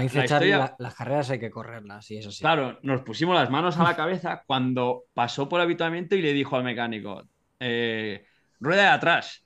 Y no se para. Claro. Claro. Para y ya está. Entonces, cuando los otros de los otros equipos, los mecánicos y los managers, vieron pasarlo, dijo, escucha, que este va a cambiar en la, siguiente. Tenemos seis minutos de margen. Y no veas, eh, pero se oían las emisoras, ¿eh? Se oían las emisoras de verdad. Qué bueno. Entonces ya se, tensó mucho la, cosa ahí. Pico acabó la vuelta, ya, bueno, luego ya se atravesó un poco, cambió neumático, cambió rueda Fijaros que cuando cambió rueda salió, a 40 segundos, salió a 40 segundos y luego volvió a recuperar 20 sobre Braidot. O sea que a nivel físico tenía gas. Claro, sí, sí, sí. Pero las carreras no solo se ganan. Es que a mí me, sorprende mucho eso. O sea, yo hay un momento en el que veo, digo, Pitco que ha reventado. Yo ya, como espectador, digo, Pitco ya no puede más. Eh, le pasa encima lo de la caída, digo, bueno, lo de siempre, a perro flaco todos son pulgas, ya no puede más, el cansancio hace que se caiga, eh, encima ha pinchado, no sé qué leche le ha pasado y de repente sale de, con la rueda nueva como, pero como un puto loco, como un obús. Digo, digo, pero ¿dónde va? Pero que se le veía que hizo tres minutos que digo... y se vuelve a enganchar en la raid. Y, y, se vuelve a enganchar otra vez. Bueno, ya, ya, vas en zona roja y todo ya, pero, Además, le, hace, le hacen un primer plano ahí cuando ya se vuelve a enganchar en los árboles, en las raíces, que yo le veo y digo, Dios, es que ya está hasta los huevos. sí, es verdad, es verdad. Hay un, hay un momento es como, eh, claro, es como que no, más no. otra, cosa más ya no, ¿sabes? además, ese paso de árbol era un paso muy simple. Eso era la pregunta. Era, era trialero, ¿eh? Porque había que, había que hacer, había que levantar la lento ahí. Peleón, Sí, muy lento y tal. Pero era, era muy fácil. ¿Cuántas alternativas teníais B durante el circuito en tu cabeza? Todo, todo el circuito había alternativa B y alternativa C. Tres trazadas. A, B y C. Había una trazada. Eh, bueno, lo estudiamos así. Había una trazada para ir acompañado, una trazada para ir solo y una trazada para, para adelantar. Para, en caso de emergencia o alguna movida. por eso yo te decía lo del short track, que fuimos a ver la final de meta. O sea, era evidente que esas piedras ahí tenía que causar algún problema. Bueno, al final Nino le ganó a Valero por 6 segundos, pero imagínate que llegan al sprint. hay que tener un plan B ahí. Luego lo vas a perder contra Nino, pero hay que tener un plan B para salir de las piedras, al menos a su rueda. Lo que no puede ser es que salgas con posibilidades. O sea, Blevin se tiró allí y no tiene sentido, porque tiró, se tiró a tener cero posibilidades. o sea, cero, posibilidades. Un suicidio. Claro, se tiró, o sea, se metió ahí, pues para. es que. O todo o nada. Más encendido. no, no, todo o nada porque no había todo. Es que no había todo, es que era, era caída. Es todo o nada cuando te metes al lateral y adelante. Y con Tom teníamos trazadas. Trazada para cuando vas en grupo, que cuando vas tres o cuatro es igual que la trazada sea buena o no, porque total, como vas con ellos, escucha, nunca han dado un campeonato del mundo al que ha hecho la mejor trazada, ni nunca han dado un campeonato del mundo al que ha hecho mejores vatios, no, no. Tú, si Nino va por esa trazada, tú vete por ahí, tú vete por ahí, es igual que vaya lenta o mala la trazada, tú vete, con, él, total, vais a disputar. Y luego, si vas solo, sí que teníamos un par de trazadas donde había un poquito más de velocidad quizás no tanto de velocidad y descansaba un poco más el cuerpo. Y ahí hubiera sido la circunstancia si se encontraba solo en carrera, tenía, tenía un par de trazadas donde pasaría por ahí para, para recuperar y para mantener el pedaleo. Porque la curva esa que decís, que era como muy cerrada, ahí había que pedalear, luego arrancar, un poquito de sprint. Que cuando vas con todos juntos, pues te es igual, porque es, es, cansancio para todos. Pero cuando vas solo, mantienes la cadena, como en ciclocross, que en curva vas pedaleando e intentas hacerlo largo para, para no hacer aceleraciones, pues lo mismo bueno, se estudia todo, se intenta mejorar todo y, sí, sí, es, la... al final sale, no sale. Y, lo que es curioso es que estoy haciendo cosas que no hacía conmigo. Claro, claro, te voy a preguntar si tú lo tenías tan estudiado. Claro, yo lo tenía bastante estudiado, Antonio lo sabe. Pero. Parecía disperso, pero, no lo era. Tenía todo Pero con los años, con los años también, pues como en todo en la vida, te quedas con el easy easy en algunas situaciones, en algunas circunstancias, y ahora con, con Tom pues se me, se me, abre la puerta de poder el easy easy de alguna manera enmendarlo, pero a través de él, ¿no? Bueno, y, lo, y, lo, típico, lo de informar al staff en vez de a los mecánicos, pues es una táctica que, que bueno, es una chorrada. Ya, pero mejor que el enemigo nunca se entere. Si llegas al avituallamiento, que el enemigo se entere que vas a entrar en el último segundo, que no le dejes margen, ¿sabes? Porque si llega, lleva el enemigo media vuelta sabiendo que te vas a parar sí o sí, pues imagínate, te va a llevar así, te va a llevar por las piedras para que destalones un poquito más, te va a llevar por lo técnico, eh, lo típico. Easy, easy, Tete, easy, con tu experiencia, habiendo estado presente en el circuito, habiendo vivido la carrera como la viviste desde dentro prácticamente, y si se hubiese dado la circunstancia que tú hubieses sido Valero, ¿cómo hubieses planteado la carrera? Yo creo que Valero plantó, planteó la mejor carrera que tenía. ¿Qué hubieses, podido cambiar tú de, lo que, de lo que pareció desde fuera? Para mí, para mí, ¿eh? Una carrera impecable. Yo no estaba allí, entonces no pude ver cosas que tú sí. Y luego aparte tú puedes ver cosas más allá que cualquier eh, seguidor. Entonces, hablo de esa perspectiva, ¿no? Porque parecía una carrera impecable y, parecía que incluso en la última vuelta iba más fácil que Nino. Y parecía que a media vuelta iba más fácil que Nino. Entonces, desde esa perspectiva que tú estabas ahí y desde lo que tú has corrido y te has visto en esa situación, ¿qué crees que podía haber dicho tú? Pues yo a lo mejor hubiese hecho esto o aquello. Nada. Yo no vi nada. Yo no vi nada a mejorar. Yo creo que este mundial. Chapo. Hay que, hay que decirlo con. no lo ha perdido, sino que le han ganado, ¿no? No, no, no. Ha hecho, hemos visto el mejor valero que podíamos haber visto, creo yo. ¿eh? Sí, sí. Ahora él, te puede decir a lo mejor. Un, un aplauso, ¿no? Un aplauso. un aplauso, un aplauso, tío. Yo creo que hemos visto el, mejor valero. A lo mejor él puede decir, pues mira, me queda algo de margen a mejorar. Yo creo que hemos visto el mejor valero. Fijaros que hizo una salida brutal. Muy buena, muy buena. Una salida que en todo el año no ha tenido una salida igual, saliendo delante. O sea, se puso cuarto, quinto, no gastó como en otras ocasiones que dice, no, volverá hacia el final y tal. Estuvo todo el rato, se movió, no estuvo a rueda, por lo que el tío tenía confianza, quería ganar la carrera.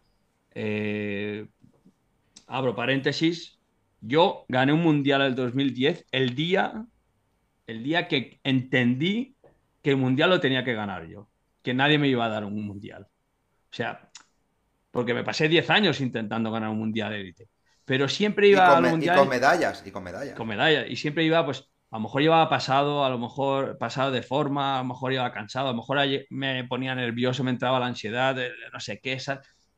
Pero un día comprendí que al final el mundial si lo quería ganar, lo tenía que ganar yo. Y en este caso vimos a Valero que realmente quería ganar un mundial. O sea, Valero no esperaba a, recuperar en las últimas tres vueltas. No, no, desde el principio se le vio con el convencimiento de decir, eh, yo quiero ganar el mundial. Y me voy a mover para ganar el mundial. Y lo hizo desde el principio. Luego, y me vais a tener que ganar. Ahí está, se mantuvo ahí, movió, movió la higuera, luego no sé qué. Luego, cuando Nino se movió, él se movió. Cuando Nino hizo así como que pasa, Valero pasó. Eso es. Le, dio el relevo y tal. O sea. Chapo. ¿Dónde, ¿Dónde puede mejorar? Seis segundos. Seis segundos. hombre, pues, pues que tuviera seis segundos de genio que tuvo en ese, ese día. Ojo, si repetimos esos segundos de genio lo tienen los genios. Sí, y si repetimos en la carrera, a lo mejor Nino no tiene esos seis segundos, ¿eh? Es que eso es ese día, ese día, esos seis segundos de inspiración. Es tenerlos ese día, no tenerlos, ese, día. Ahí está. Y entonces, yo, Valero, yo creo que hizo perfecto. sí. Hizo un carrerón y salió en plan. O sea, la carrera es lo que dices tú. La imagen que da es de, de que estaba dominando la carrera. Era de los 3, 4 que dominan la carrera y que están todo el rato ahí. Lo que decir, llegan a la última vuelta y en la última vuelta llegan los dos más o menos juntos y el genio destapa el tarro de las esencias. Yo cuando lo estaba viendo me da la sensación que hay una curva izquierda que toma una trazada, Nino por la izquierda, Valero por la derecha, pero al final es lo que dice Hermida. No, es, eso, es, pasar, pasar más deprisa, tener el nivel y, y, pierdes cuatro metros y bueno, pues al final Nino entra absolutamente loco como si fuera un juvenil. si, si, tuviera que mejorar, si tuviera que mejorar algo en Valero, por desgracia es imposible, porque ha nacido así, le quitaría envergadura. No, es verdad, le quitaría envergadura, porque al final envergadura que tiene. Pero la domina muy bien. La domina muy bien. Muy y, bien. Y, los, y los hechos lo demuestran. Pero esa envergadura que tiene hace que tenga el, centro de gravedad más, alto. y que hay momentos donde él tiene que tomar más riesgos o tirar de freno antes que otros corredores, como puede ser Nino Schurter. Entonces Nino Schurter va muy bajo, tiene eje de gravedad por peso. Pues, pero esto es una cosa, no es una cosa que escoges. Naces así, naces así. O sea, pero... Yo me hubiese gustado nacer con tu potencial y no nací con él. claro, claro. Me, aguanté con el que tenía. ahí está, ahí está. Entonces, yo qué sé, ahora por, por, por, meternos en literatura y en ciencia ficción, ¿no? Pero, pero si pudiéramos mejorar a Valero, yo creo que sería bueno, sería por ahí, porque por lo demás que es muy difícil mejorarlo. El tío la bici la domina muy bien, la bici le va súper bien. Fíjate la, mejora que ha hecho de, pilotaje con las bicicletas del año pasado a la bicicleta este año. Hostia, va muy bien encima de la bicicleta. Se le ve súper bien acoplado. Bajando va súper rápido, salta. Fino, fino. O sea, no, se le ve temblar, no se le ve dudar. O sea, hemos visto un valero espectacular. A mi parecer, ¿eh? y, ojo, y que luego al final yo tenía allí al mío, ¿sabes? Pero las cosas son como son. ¿eh? Tu parecer, tu parecer es el de todo. Sí, ha hecho una temporada increíble y un día, el otro día, un, mundial impecable. ¿qué, le dijiste por la mañana, Valero, antes de salir, Tete? No lo vi, tío. ¿Y la tarde de antes? ¿Y la tarde de antes? Tampoco, si está, bueno, claro, está súper concentrado. me, estás diciendo que en tres días no pudiste decirle algo? No, no lo vi, no lo vi en los entrenos. ¿Y en carrera? ¿Y en carrera? En carrera sí, en carrera sí que lo ¿Qué le dijiste? ¿Qué le dijiste? Sí, la última vuelta, la vuelta lo animé. Vamos, vamos, la tienes, la tienes. ¿Pero hiciste de tifosi o de team manager? Hice bastante de tifosi. Ahí no tenía presión. no tenía presión del team manager. El, el, tifosi, el team manager tifosi estaba por otro, por otro lado. Carlos estaba ahí a lo loco corriendo, imagínate. No, no quiero ni estar en su piel, debía estar. Bueno, ya, ya estuve, estaba en la suya, pero con otro, con otro corredor. Pero, pero estaba. Imagínate, cuando llegas a 3 kilómetros de meta y es 50-50, 50%, pues se te mete un ataque cardia, chaval. ya, lo primero que estás buscando es un desfibrilador. y te escucha que esto va a petar la patatita aquí, se me está recalentando el, capot. Estábamos nosotros nerviosísimos viéndolo por, la, viéndolo por la tele que digo, madre mía, ¿qué, tres minutos quedan, tío. Y bueno, pues al final, al final eh, Nino Schurter, ¿cómo sería? Que parece, lo que digo, parecía que era su primer mundial que ganaba, entra absolutamente loco. En el podium está absolutamente loco. David Valero, 9 segundos. Luca Braidot, 29 segundos. Eh, Thomas Pitcock, medalla de chocolate a 1 minuto 30 al final un increíble Marcel Guerrini, el suizo, que, hace un carrerón espectacular y que no se le vio en la tele, pero que ahí esto quinto. no, remontó todo el rato. venía desde, el, desde el 20, sí, a mitad de carrera, a partir de la cuarta vuelta, que iba sobre el 20, eh, fue adelante. Tanto él como Sarru y Kenny hubo que remontó bastante bien. El que petardeó bastante, bueno, petardeó entre comillas, fue Hatterley Alan Hatterlich se le hizo larga y en cambio Vlad ya quisiera, yo un petardeo de esos, ¿eh, Sí, pero bueno. Dame uno. Que te sí, pero es un circuito que se, le da muy bien ¿eh? a Hatterley mm. eh, en su vida y tal. Y luego hizo una carrera muy, muy regular. Muy estuvo delante todo el rato, sí. Estuvo muy bien, estuvo muy bien. Pero Guerrini, bueno, un corredor que, que ahora nos parece a todos así nuevo, pero un corredor que había hecho grandes actuaciones. Corría con el equipo Focus con Vogel de compañero, que había hecho algún top ten, muy justito, ¿eh? noveno, décimo, y, que ahora lleva dos años desaparecido, dos, tres años, y ahora corre con el equipo de Lucas Flukiger, el hermano de Matías Flukiger, con el equipo de nueva creación, el VIX, y, la verdad es que le está, está andando bien. Sí, hizo un, carrerón. ¿Cómo viste a Pablo en carrera? Pablo muy bien, ¿eh? Muy bien, muy buena carrera. 20, pareció... 20, ¿no? A no tuvimos la oportunidad de verlo tanto, pero, pero me pareció que tuvo un rendimiento y un nivel como el. Muy estable. Salió el 23 y acabó el 20. Muy estable. muy estable. un, paso importante. Mm. Un paso importante porque a veces, a veces eh, nos puede engañar mucho el salir, ver a Pablo eh, sobre el 12 y luego acabar el 40. Pero yo prefiero que haga carreras, muchas carreras, ahora mismo, como hizo el otro día para consolidar ese nivel que siempre hemos hablado contigo, Ortiz, que en el caso de Bladascalo, ¿no? Mm. Primero hay que consolidar un nivel y luego ese nivel ya vas al siguiente y, bajando la clasificación. O sea, tú cuando llevas 10 carreras o 8 carreras, consolidado el nivel del 15 al 23, ya el siguiente invierno, la siguiente pretemporada, ya trabajas para ir del 15 al octavo. No al podium, del 15 al octavo. Entonces ya consolida. Un claro ejemplo es Blatascalo, lo hemos visto en el 2020 estrenando en la categoría. ojito derecho, ¿eh? Sí, mi ojito derecho. Dilo aquí, también. dilo aquí, dilo aquí. aquí. Es mi ojito derecho, pero desde hace tiempo y contigo lo hemos hablado mucho. Sí, yo tengo que decir a su favor que, para muchos era un candidato a medalla, Vlad, con la temporada que venía teniendo. Sí, sí, sí y, y, a su favor tengo que decir que ha demostrado una madurez tremenda, habiendo acabado el 16, creo, ¿no? Sí, sí, sí. El 16, cuando. Bueno, venía con la rodilla jodida. ¿eh? Sí, pero me refiero que ha demostrado madurez eh, cuando se podía haber bajado. Ah, no, Porque si es un tío que viene teniendo el nivel que venía teniendo, con opciones de disputar un mundial o las medallas o entre los cinco, y hacer el 16 y bajarse, nadie le iba a preguntar por qué. Más después de venir con una lesión. Sin embargo, tuvo ese punto honor, igual que está disputando en Andorra, está ahí y acaba el 16. Bueno, pero fíjate. Que ojo, que es el 16.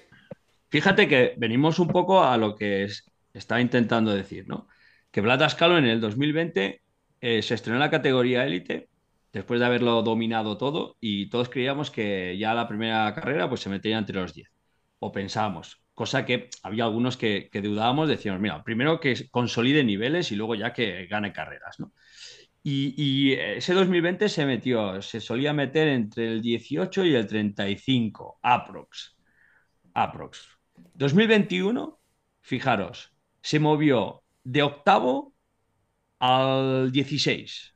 Alguna, alguna se le escapó haciendo el 22 o algo así, pero, o sea, consolidó ese nivel. Y el tío se movió siempre ahí. Final de, final de temporada, snowshoe, por circunstancias, porque había más gente, menos gente, la gente está cansada y tal. Pero bueno, las carreras son para todos y quien no va, pues decide no ir. ¿Sabes? No hizo segundo. Hay quien no puede. Que no, que no reflejaba que fue un mega resultado, pero que no reflejaba el nivel que tenía, que era del octavo al 15. Eso es. Pero es que luego, cuando ha empezado este año, fijaros que en tres años ha consolidado los niveles. Y este año ha empezado tercero, empezó en, en, Petrópolis tercero, aparte de la pretemporada, Petrópolis tercero, tercero, se ha metido cuarto, tal, no sé qué. Ha ganado por circunstancias de, de extradeportivas, ha ganado Andorra, porque Matías Fluke ha ganado Andorra y ahora mismo la situación está ahí en suspense a falta de una decisión final de la UCI, pero ha ganado Andorra, pero estaba ahí segundo. O sea que ahora eh, hizo, un segundo detrás, de Pitcock, hizo un segundo en. correcto. En Mesto, no me acuerdo. En sí, correcto. No, en Alstad, si no me equivoco. Y al final estamos hablando de, consolidar niveles, ¿no? De poner los fundamentos y consolidarlo. Y para mí, el claro ejemplo y mi ojito derecho es Batascalo. Es un tío que, que va consolidando ahí niveles de una manera brutal a mí me y que le llegará, su, le llegará su victoria. y el día que, y el día que está lesionado, y el día que está lesionado, hace el 16. Claro, es que tú cuando tenías un mal día era mi mejor día. Claro, tiene un. Tiene un, sí. Sí, sí, sí, es verdad. Lo que ha hecho Vlad tiene El tío tiene un estado. Se mantiene entre los 20 primeros. Claro. Ya se ha consolidado en el sitio donde dice José. Ahora tiene el tío un, estado de forma que se suele decir residual que le permite esto, que le permite tener un mal día, hacer el 16. Mm. Tom Pitcock parece que vuelva un poco a las andadas, pero Tom Pico, teniendo un mal día este domingo, luchaba por ganar un mundial. Imaginaos el nivel que tiene. O sea, teniendo un mal día, eh, estaba luchando para ganar un mundial. Y cuando llegamos al hotel, que tuvimos reunión, el debriefing este famoso que se dice y tal, la gente está así como un qué poco... Bien suena eso, ¿eh? Lo debriefing. El debriefing, bueno, nada, es, es, hacer un resumen de, de, cómo ha ido la jornada. Lo que se llama intercambiar opiniones, ¿no? Ahí está. ¿Cómo, lo habéis, ¿Cómo, lo habéis, visto? Nuestro, de toda la vida. ¿Cómo lo has visto? Bueno, pues, pues estaba ahí, bueno, al final... Tampoco os penséis que el, el equipo de Neos con Top Pico iba al sketch a recoger, ¿eh? Esas, esas declaraciones que se han que se han publicado donde ah, era así, tenía un poco una respuesta un poco prepotente, tampoco te os creáis que era esa la actitud. ¿eh? Eh, cierto es que Tópico ha corrido cuatro carreras, tres las ha ganado y una ha hecho cuarto. ¿no? Pero al acabar la carrera tuvimos ahí bueno, la charla de cómo lo hemos visto y tal. Y, y la verdad es que fue una charla positiva, más allá de que se hiciera cuarto, porque yo creo que a lo mejor podía haber hecho tercero, incluso con pinchazos y tal más allá de poder luchar, pero las carreras son así.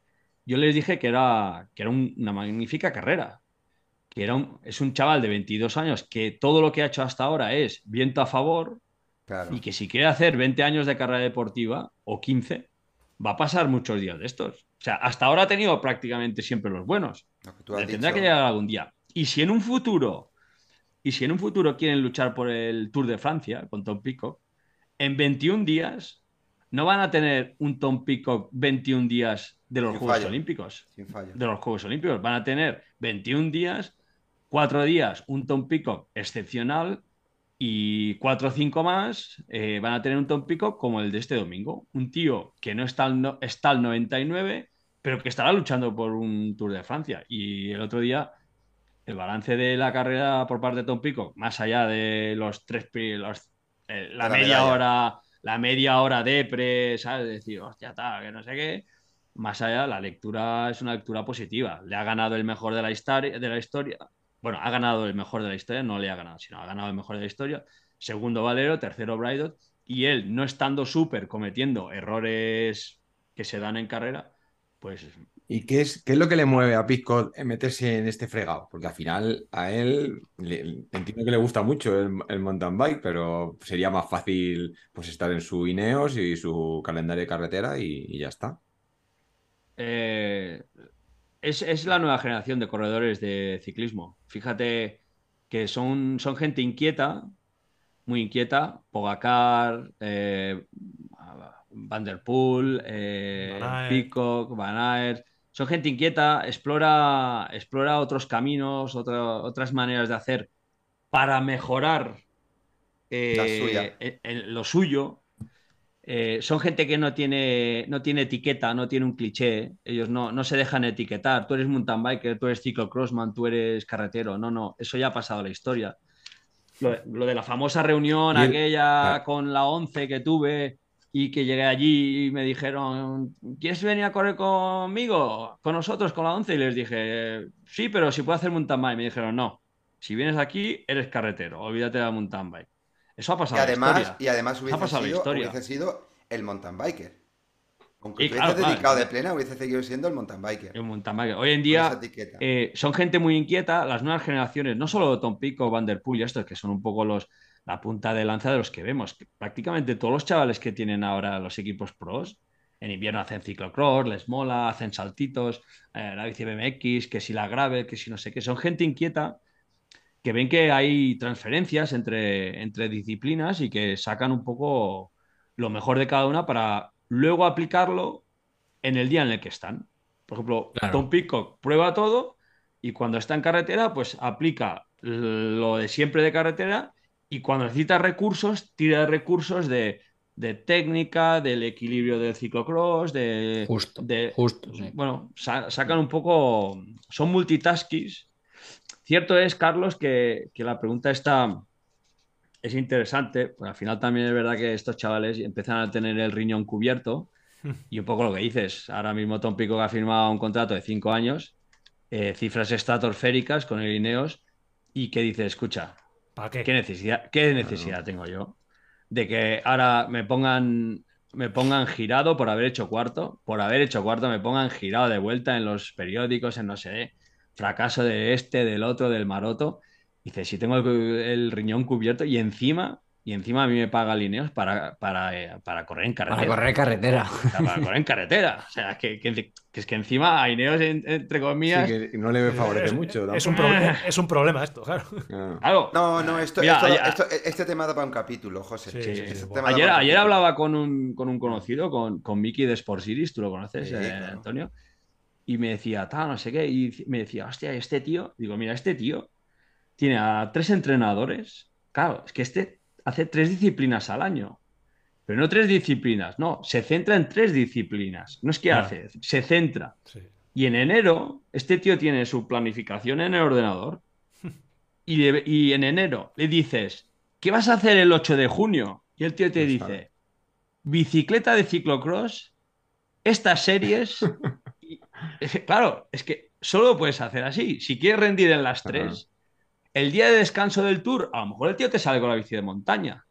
Porque dice, es que es el único, son días que puedo coger la otra, pero no la cojo para despejarme, no, es que la cojo porque le meto un poquito de horas a la bici de montaña para, para aquí a dos meses tengo el mundial de carretera. Y ahora no sé qué, ya lo otro, ya es, una pasada el orden que llevan más José, mucho me Que con Antonio lo hemos comentado, con Ortiz, lo hemos, con Tete, lo hemos comentado una vez. Es un sistema, a mi parecer, sostenible 3-4 años. Mm. Y el caso, el, claro ejemplo lo vemos en Vanderpool. Sí. Vanderpool ya ha empezado a seleccionar, ha empezado a descartar. Ha habido un cambio gordo este año, sí. Ya no ha habido un cambio gordo. Y es un sistema que lo puedes mantener 3-4 años en el tiempo. Luego tienes que mm, centrarte en una disciplina. Y no quiere, que, no quiere decir que seas malo. Lo que pasa es que eh, el enemigo, que yo siempre digo, por detrás vienen las llenas. Ya te digo. Pero no, ¿sabes? Porque la gente también toma nota, dice, escucha, que ya cuando flojee la gente también quiere ganar, no vas a ganar siempre tú. Entonces, es un, es un, bueno, es un sistema sostenible de 3-4 años, pero, pero, y necesita mucha concentración. Yo estos días he convivido, pues yo con, con Tom eh, llevo algo de tiempo ya con él, pero a las carreras con él no iba, precisamente por, eh, un tema de, no crear em, dependencia. O sea, el trabajo se hace en casa, se entrena en casa y luego vas a las carreras con, el trabajo hecho y lo que no puede ser es que un atleta tenga una dependencia de, su entrenador o no, porque si ese día falta el entrenador en el mundial o falta su psicólogo o su mecánico o tal, lo que no puede ser es que se venga abajo. Entonces, pero en este caso el mundial, pues Tom me llamó y quería que estuviera a su lado los últimos tres días y tal. Y, me sirvió también para ver un poco cómo, cómo Tom, yo lo conozco, pero cómo Tom en persona, ver cómo, cómo vive el día a día o cómo afronta el día antes el, el objetivo y, fue muy interesante. Hay que decir que Tom no tenía en la agenda el día 1 de enero que tú estuvieras ahí. No, no, no, no, no, ese no. Me llamó, me llamó In Extremis. En el último momento me llamó que si podía que si podía acompañarlo y nada, me, me volví a las vacaciones, que estaba con la familia, me adelanté un día antes y me fui para allá. Pues muy bien. chicos, una, breve pausa. Eh, perdona que os corte. Eh, estoy muy contento de que estés aquí, José. Es el día más importante, yo creo, de, de en el podcast. pero justo hoy os tengo que abandonar antes. ¿Verdad? ¿vale? Es Me verdad. tengo- sí, Esto es me bueno. ¿Verdad? Bueno, Así que, pues. eh, lo, lo siento, me encantaría seguir aquí. Me No, quedo hombre, no, escuchando, pero, pero no, no, garan- no- puedo. no garan- nos garantizamos tu escucha. Jota, Te muchas tomo el gracias, re- muchas te gracias te por tomo el relevo. Te tomo el mucha- relevo. Muchas gracias por, por venir y, y nada, espero que, que vuelvas otra vez por aquí. Sí, claro que sí. Claro que sí. Deja, tu, deja tu comentario en, Spot- en, En iVoox, En que. José, que, que José te va a contestar. Bueno, Perfecto. nada, Venga, gracias, gracias. gracias. Jota, hasta luego. Chao. Adiós. Que es lo, que- lo que dice Jota, que la verdad es que está siendo una charla increíblemente interesante y se van abriendo ahí ramificaciones en las cuales yo seguiría todo el rato ahí rascando porque es que me interesa todo lo que estamos Todo, hablando. todo. Todo, todo. Tete, Tete, Algún, comprométete aquí. algún cotilleo, algún cotilleo del paddock o algo, cuenta. Comprométete aquí, comprométete aquí en abierto que está grabado que te vas a venir otro día. ¿eh? Sí, me vengo otro que- día, me vengo otro día. Bien. Ahora, ahora tengo un mes interesante, ¿eh? Tengo un mes, chavales. Pues toma notas, vete tomando Bueno, de, apuntes. de- de momento contesta la, la pregunta de, de Charlie y, Mira, te- y ya, mira, ya hablamos, ya hablamos del tema mañana. Mira, en escasos días tenemos fecha importante también para el aficionado español y para Red Bull y para todos en general y para mountain bike nacional. Y es que Valero está en posición de poder ganar la general de una Copa del Mundo. eh, Algo que nunca se ha conseguido en la historia en categoría masculina, ¿eh? En femenina sí. sí. Nuestra Marga Fuyana sí que ganó una Copa del Mundo, pero en categoría masculina nunca se ha conseguido. Y está en, en- en, bueno, en, en opciones. Claro que es verdad que el rival que tiene es el rival que le ha ganado antes de ayer. Qué bonito Pero, era. pero El trofeo de tiene, cristal. Sí, sí, tiene justo, opciones. justo, justo- sí. Cógelo. Qué bonito era el trofeo de cristal. Mira, para los que vean esto en YouTube, Vamos. mira, mira, yo cuando le dieron ese trofeo la primera vez, porque de- de- explica qué, qué significado tiene ese trofeo, qué es, qué es exactamente. Claro, la bola del mundo. Es, un, es una bola del mundo de cristal eh, grabada en láser. Esta en concreto es de categoría sub-23, campeón de la Copa del Mundo que gané en el, 2000 en el año 2000. Ese es el trofeo que le dan al ganador de la Copa del Mundo, al que ha ganado la general de todas las pruebas de la Copa del Mundo. No, Y yo- tengo por ahí. Yo recuerdo cuando le vi el trofeo que, bueno, yo lo, había- lo veía en el podium, pero, pero cuando lo tenía él en su mano dije, ostras, macho, esto es algo Sí, sí. que... Ahora ha cambiado, ¿eh? Ahora, ahora ya no es un globo Sí, sí. porque se rompían mucho. La gente. Te iba a decir que me daba miedo, tío. Lo estaba viendo y me da miedo. Sí, sí, Sí. sí. Ten Sí, cuidado, sí, sí, no, chico. no, es, es- es cristal súper fino. Sí, sí. Y tengo, tengo tres de estos. Tengo tres de estos. Bueno, durante 10 años estuve entre los cinco primeros. Los cinco primeros le dan el, el trofeo y durante 10 años eh, hice top 5. Madre mía, es que eso Y, es y exagerado. decía un poco lo de David Valero porque yo hice cuar- cuatro veces segundo. La, la- la que más cerca estuve fue en, en el 2001, que me ganó Roland Green por, por siete puntos, tú. ¿Dónde fue esa última prueba de la Copa del Mundo? En en 2001? Monsantán, en Monsantán. en tu ¿Cuál, fue, cuál fue Escucha, easy de, de- de Estaba yo carrera? allí, estaba yo El allí. Allí. lo mataba. El eh, ahora entre nosotros, tú. El Easy lo mataba. Llegamos a la última Copa del Mundo, yo corría con el equipo italiano, con el Bianchi. Roland Green, que vino dos años y ya, y ya hizo lo suyo y desapareció. Y se fue. Y yo que llevaba ahí pico, pico, pico pala, pico pala. Y la última, la última carrera en Monsantán, que fue el 2001, antes de, nada, dos semanas antes de, la, de las Torres Gemelas. ¿Te acuerdas, Antonio? Y, y corrimos en Monsantán. Y estábamos Roland Green y yo jugándonos a la general. Y si él ganaba, yo tenía que hacer segundo. No os lo vais a creer. En todo el año, Rasmussen corría en carretera. y el cabrón se presenta en Monsantán. Madre que lo parió. Viene a dar por culo. ¿Quién hizo, quién hizo segundo? ¿Quién hizo segundo? Ramos, eh, Michael. Michael Rasmussen. Y yo tercero, tú. Por siete puntos. Por siete puntos. Hostia, que bajo Eh, tú. Ahora, entre nosotros, que esto creo que no se oye por ahí. No, esto no.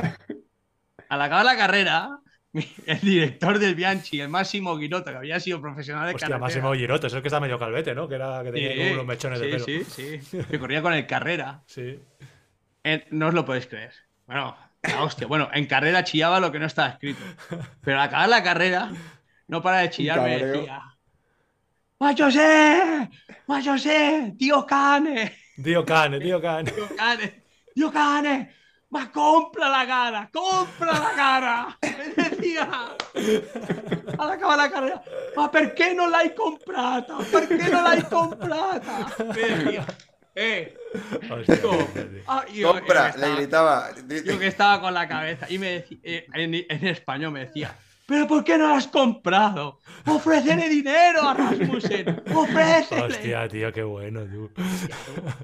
Al acabar la carrera, tú. Y yo le decía. Y yo, y yo que no. Déjame coño, en paz, coño. Yo pensaba. "Ah, ah". ¿Cómo le decía yo? Es que no me acuerdo cómo le decía. Le decía, no, me, no me agobies, no me agobies, no me agobies. ¿Pero qué coño compra? ¿Qué coño compra? Si iba como un puto avión. Hostia, No podía puto- ni hablarle. Bueno, luego, luego, fue, luego fue a Bale, ese mundial fue a Sí, Bale, después de Monsanto segundo. hizo segundo también. Segundo, iba como un avión. Claro, Que fíjate, iba- sí. Y me, y me, eh, me acordaré siempre de esto, tío. Máximo Binotto. Joder. ¿Ah, por qué no la he comprado? ¿Ah, por qué no la he Rollo carretera, Sí, ¿sabes? sí, sí, estaba Pa' rollo carretera. Para ti la tapa y para mí la general. Sí que, sí que se ofendan, sí que se ofendan. Un poco carre- carretera italiano, un poco Carretera italiano. A lo que estaba acostumbrado, hombre, pues Gi- Giroto en, lo del- en los 90 en el carrera, pues imagínate. Tenías, teníais un business. Qué, qué bueno, macho, qué bueno, estoy llorando. Que justamente has abierto el melón de, de Valdisole, vamos a tirar ya para adelante con ello. Eh, como, como bien dices, eh, tiene posibilidades reales, está segundo en la general David Valero detrás de Nino Schurter, 130 puntos, un poquito menos de diferencia. Y ya os remito si queréis, o bueno, hago un pequeño resumen de qué tiene que pasar para que Valero campeone, que dicen los, que dicen los argentinos. Eh, si Valero gana, Nino tiene que hacer séptimo. Todo lo que sea un Nino mejor que séptimo, eh, campeón del mundo Nino. Si Valero queda segundo, Nino el 16. Si Valero queda tercero, Nino el 36. Sin contar con algo muy importante que ya hablamos en su momento, que son los puntos del short track, que van a estar este año, o sea, esta, este fin de semana van a estar interesantes porque hay Sí. muchos puntos. Entonces, mm, fin de semana muy difícil, lo tiene muy difícil, pero ahí. Está Ahí ahí. está. Lo tiene mucho más fácil que yo. Sí. Ma- co- ma- cómprala, Mucho- Valero, cómprala, Valero. ¡Ah, compra, Valero! Oye, oye, este podcast sale mañana por la mañana a las 6 de la mañana. 0600. Va a ver que va- te lo mandamos que lo escuche. Al menos Sí, sí. ese minuto, ese minuto tienes que escucharlo, Valero. El de cómprala. el de O Coloma, cómprala. o Coloma. Coloma, no, no, el que compra es el manager. Claro. Cómprala, compra. Que no, que no se hace mountain bike, no vayamos a No, dar no, aquí. no, no, pero que- que no esto- pero, pero bueno. Pero gracioso, imagínate, gracioso un rato. imagínate. Eso en chicos y en chicas está súper apretado, o sea, es casi imposible prever absolutamente nada. Anne Terpstra primera, 1590 puntos, Rebecca McConnell a 60 o 70 puntos, Alessandra Keller tercera, con también muy cerquita, 1502 puntos, Mona Mitterval. Hay cuatro o cinco corredoras que si van todas, porque no sé si Jenny Risbeth va a correr, tienen posibilidades de... No, no corre. No corre, pues. Y Loana no sé si correrá o no correrá. Lo tiene Sí. muy complicado. Loana prácticamente, eh, por lo que hemos hablado, pues tiró la Copa del Mundo porque lo tiene muy, muy difícil. Y bueno, a mí personalmente me gustaría que ganara Alessandra Keller. Yo le tengo ahí, me está gustando. Es la que más papeletas tiene. Uno, porque puede conseguir eso, ese margen de puntos que le falta en el short track. Es que es otra que es la mejor de las tres. Eh, Es, es la mejor de las tres y además siempre rinde muy bien. Este domingo pasado se precipitó, por eso acabó con el resultado que acabó, pero era realmente, claramente era la, la tercera corredora, Sí. porque, porque tuvimos a la Yolanda Neff, una Yolanda Neff muy desaparecida toda la temporada, que sí que es verdad que está remontando al final de temporada, pero la Yolanda Neff que vimos este domingo no suele ser una Yolanda Neff que salgan muy bien las cosas. Nunca hemos visto una Yolanda Neff salir de atrás y llegar adelante. Sí. Siempre la hemos visto salir adelante, explotar, volver. Pero la Yolanda Net, no, esta- este tipo de carrera del domingo no suele ser. El- sorprendió, sorprendió ver cómo, cómo acabó. Yolanda, sí. Sí, hizo y, y cogió la plaza de, de Keller, que yo creo que es la. Antonio, coincido contigo, la máxima favorita Keller. Sí. Viendo el rendimiento de Tepstra y de McConnell, que McConnell ya va un poco de bastante Sí, sí, sí. de capa caída, yo creo. Sí, Está Ah, cansada ya. Además parece una, Y- una chica simpática, ¿no, José? ¿Quién? Nunca, eh, ¿Alexandra? Keller, Keller, Eh, muy maja, muy Porque maja. Está, en eh, el muy equi- maja. está en el equipo de tu, de tu Sí, de colega, Arnaz de Neff, tu de mi amigo. compañero, de mi ex Compañero y compañero y, amigo. y- y Compañero y buen amigo. amigo. Que estos tres días he estado mucho con él. Sí. Hemos hablado y tal, porque además tiene un pollo guapo en, en el equipo. Y, nada, pues ahí dándole apoyo a, a un tete, a otro tete, a mi tete suizo, ¿eh, Antonio? Sí, A mi tete sí, suizo. Sí, sí. Además, hoy, te, Y hoy te ha contestado en la publicación que has hecho de Rubí de, Sí. de Instagram, te ha contestado Alessandra como diciendo, no, no estoy en forma, no estoy en forma. Sí, sí. Sí. Pero, pero sí, sí, es, es muy maja. eh, una chica muy agradable, muy trabajadora, muy trabajadora. Y, y es de aquí. El año pasado viene de. Bueno, es una chica que tiene una historia muy curiosa, porque ha tenido muchas en el pasado. Y el año pasado, además, se quedó fuera de los Juegos Olímpicos en la clasificación olímpica, le afectó bastante. Pero sobre todo viene de lesiones, de joderse una rodilla entera, de reventarse entera, la pobrecilla. Y, y este año que ha tenido una temporada, una pretemporada sin problemas físicos y, y ha podido dar continuidad al, al caballo que tiene dentro, de carreras y eh, mirar la, temporada que está haciendo espectacular, tanto en short track como en cross country. está, rendiendo muy, bien. y, aquí sí que no tiene nada que ver el físico de Alessandra Keller con el físico que estábamos hablando anteriormente de Loana, de. Eh, es impresionante verla. fíjate, claro, fíjate lo que estamos diciendo, la, que le da para acabar la temporada en plena forma y lo ha corrido todo, ha corrido europeo, ha corrido el campeonato suizo, ha ganado el campeonato suizo de short track en junio, pero es que la temporada está adelante, luchando todo, o sea que, bueno, es eh, una lectura a tener en cuenta para... Lo, malo de todo esto, y ahora aquí me pongo un poco, un poco hater, es un poco el, ejemplo que coge las nuevas generaciones, ¿no? Que las chicas jóvenes nuevas, pues que, que no vean que para ganar una Copa del Mundo hay que estar así físicamente. O sea, es, es el ejemplo un poco que, al final al, final les avala, al final Le Comte le avala estar tan, tan, tan, tan delgada, al final le avala también. Pauline, hemos visto una Pauline muy delgada ¿eh? este fin de semana, muy delgadísima. Eh, y las otras corredoras, pues están muchas, eh, Tepstra, Velomoina, Mona Vittelbeiner, claro, final. son corredoras que pesan menos de 50 kilos, es, impresionante. Sí, sí, sí. Que luego podrían decir lo contrario con Tom Pico. Pico el domingo pesó 56 por la mañana. Pero sí que es verdad que es, es un tío que, mide 1,54. es pequeñito, ya, ya entra, es acorde un poco a a su constitución. La imagen, sí, hay veces, yo recuerdo de las primeras corredoras que a mí me impresionó verla, fue hace ya dos o tres años, fue eh, Velomoina. Velomoina, Velomoina. Velomoina sí. Era impresionante verla en la tele. Eh, no, no, me puedo imaginar lo que es verla en persona, que siempre eh, suele, suele, adelgazar la historia. Bueno, tema interesante. Eh, yo creo que en cuanto a, novedad, a noticias estamos ya más que servidos. Podríamos hablar de mil historias, de la vuelta y tal, pero Antonio, ¿tiramos de nuestras mierdas o qué? Es que ahora viene, eh, es que ahora vienen muchas mierdas en septiembre, ¿eh? Muchas y buenas. Entre cicloturistas, carreras de poca monta, carreras buenas, buenas, buenas, de tres días. Ferias. Ferias. Nos vamos, a, vamos a comprar un puesto de turrones. Un puesto de turrones. Festivales y romerías vamos a poner un puesto de churros y turrones. Y porras, tú. ¿Tú crees que tú, tú crees que si tú y yo compramos un remolque y montamos un puesto de turrones y churro, ¿nos ganaremos la vida o no? Juntos, ¿eh? Turrones y eh, ¿Has visto, ¿has visto eh, los heladeros esos turcos que hacen ahí el malabarismo? Que, ¿Sabes? ¿Lo habéis visto o no? Yo creo que tu mujer ya nos está viendo. Haríamos lo mismo, tú. Yo creo que tu mujer ya está viendo haciendo churros, seguro. Mi mujer, mi mujer está ahora está cerrando la cuenta al banco para que no compre la caravana. Dice, no, no, no, está capando. Cierra, que el puto, el puto, el puto tete ya, ya, me le está liando otra vez. Ya me la está liando y ya está, ya está buscando por ahí un Wallapop. que bueno, eh, food, food, track. food, track. Food track se llaman ahora. Como, como los briefing, como los briefing. Food track. Tocayo, Tocayo, abre, abre sección, anda, nuestras mierdas. Pues nuestras mierdas.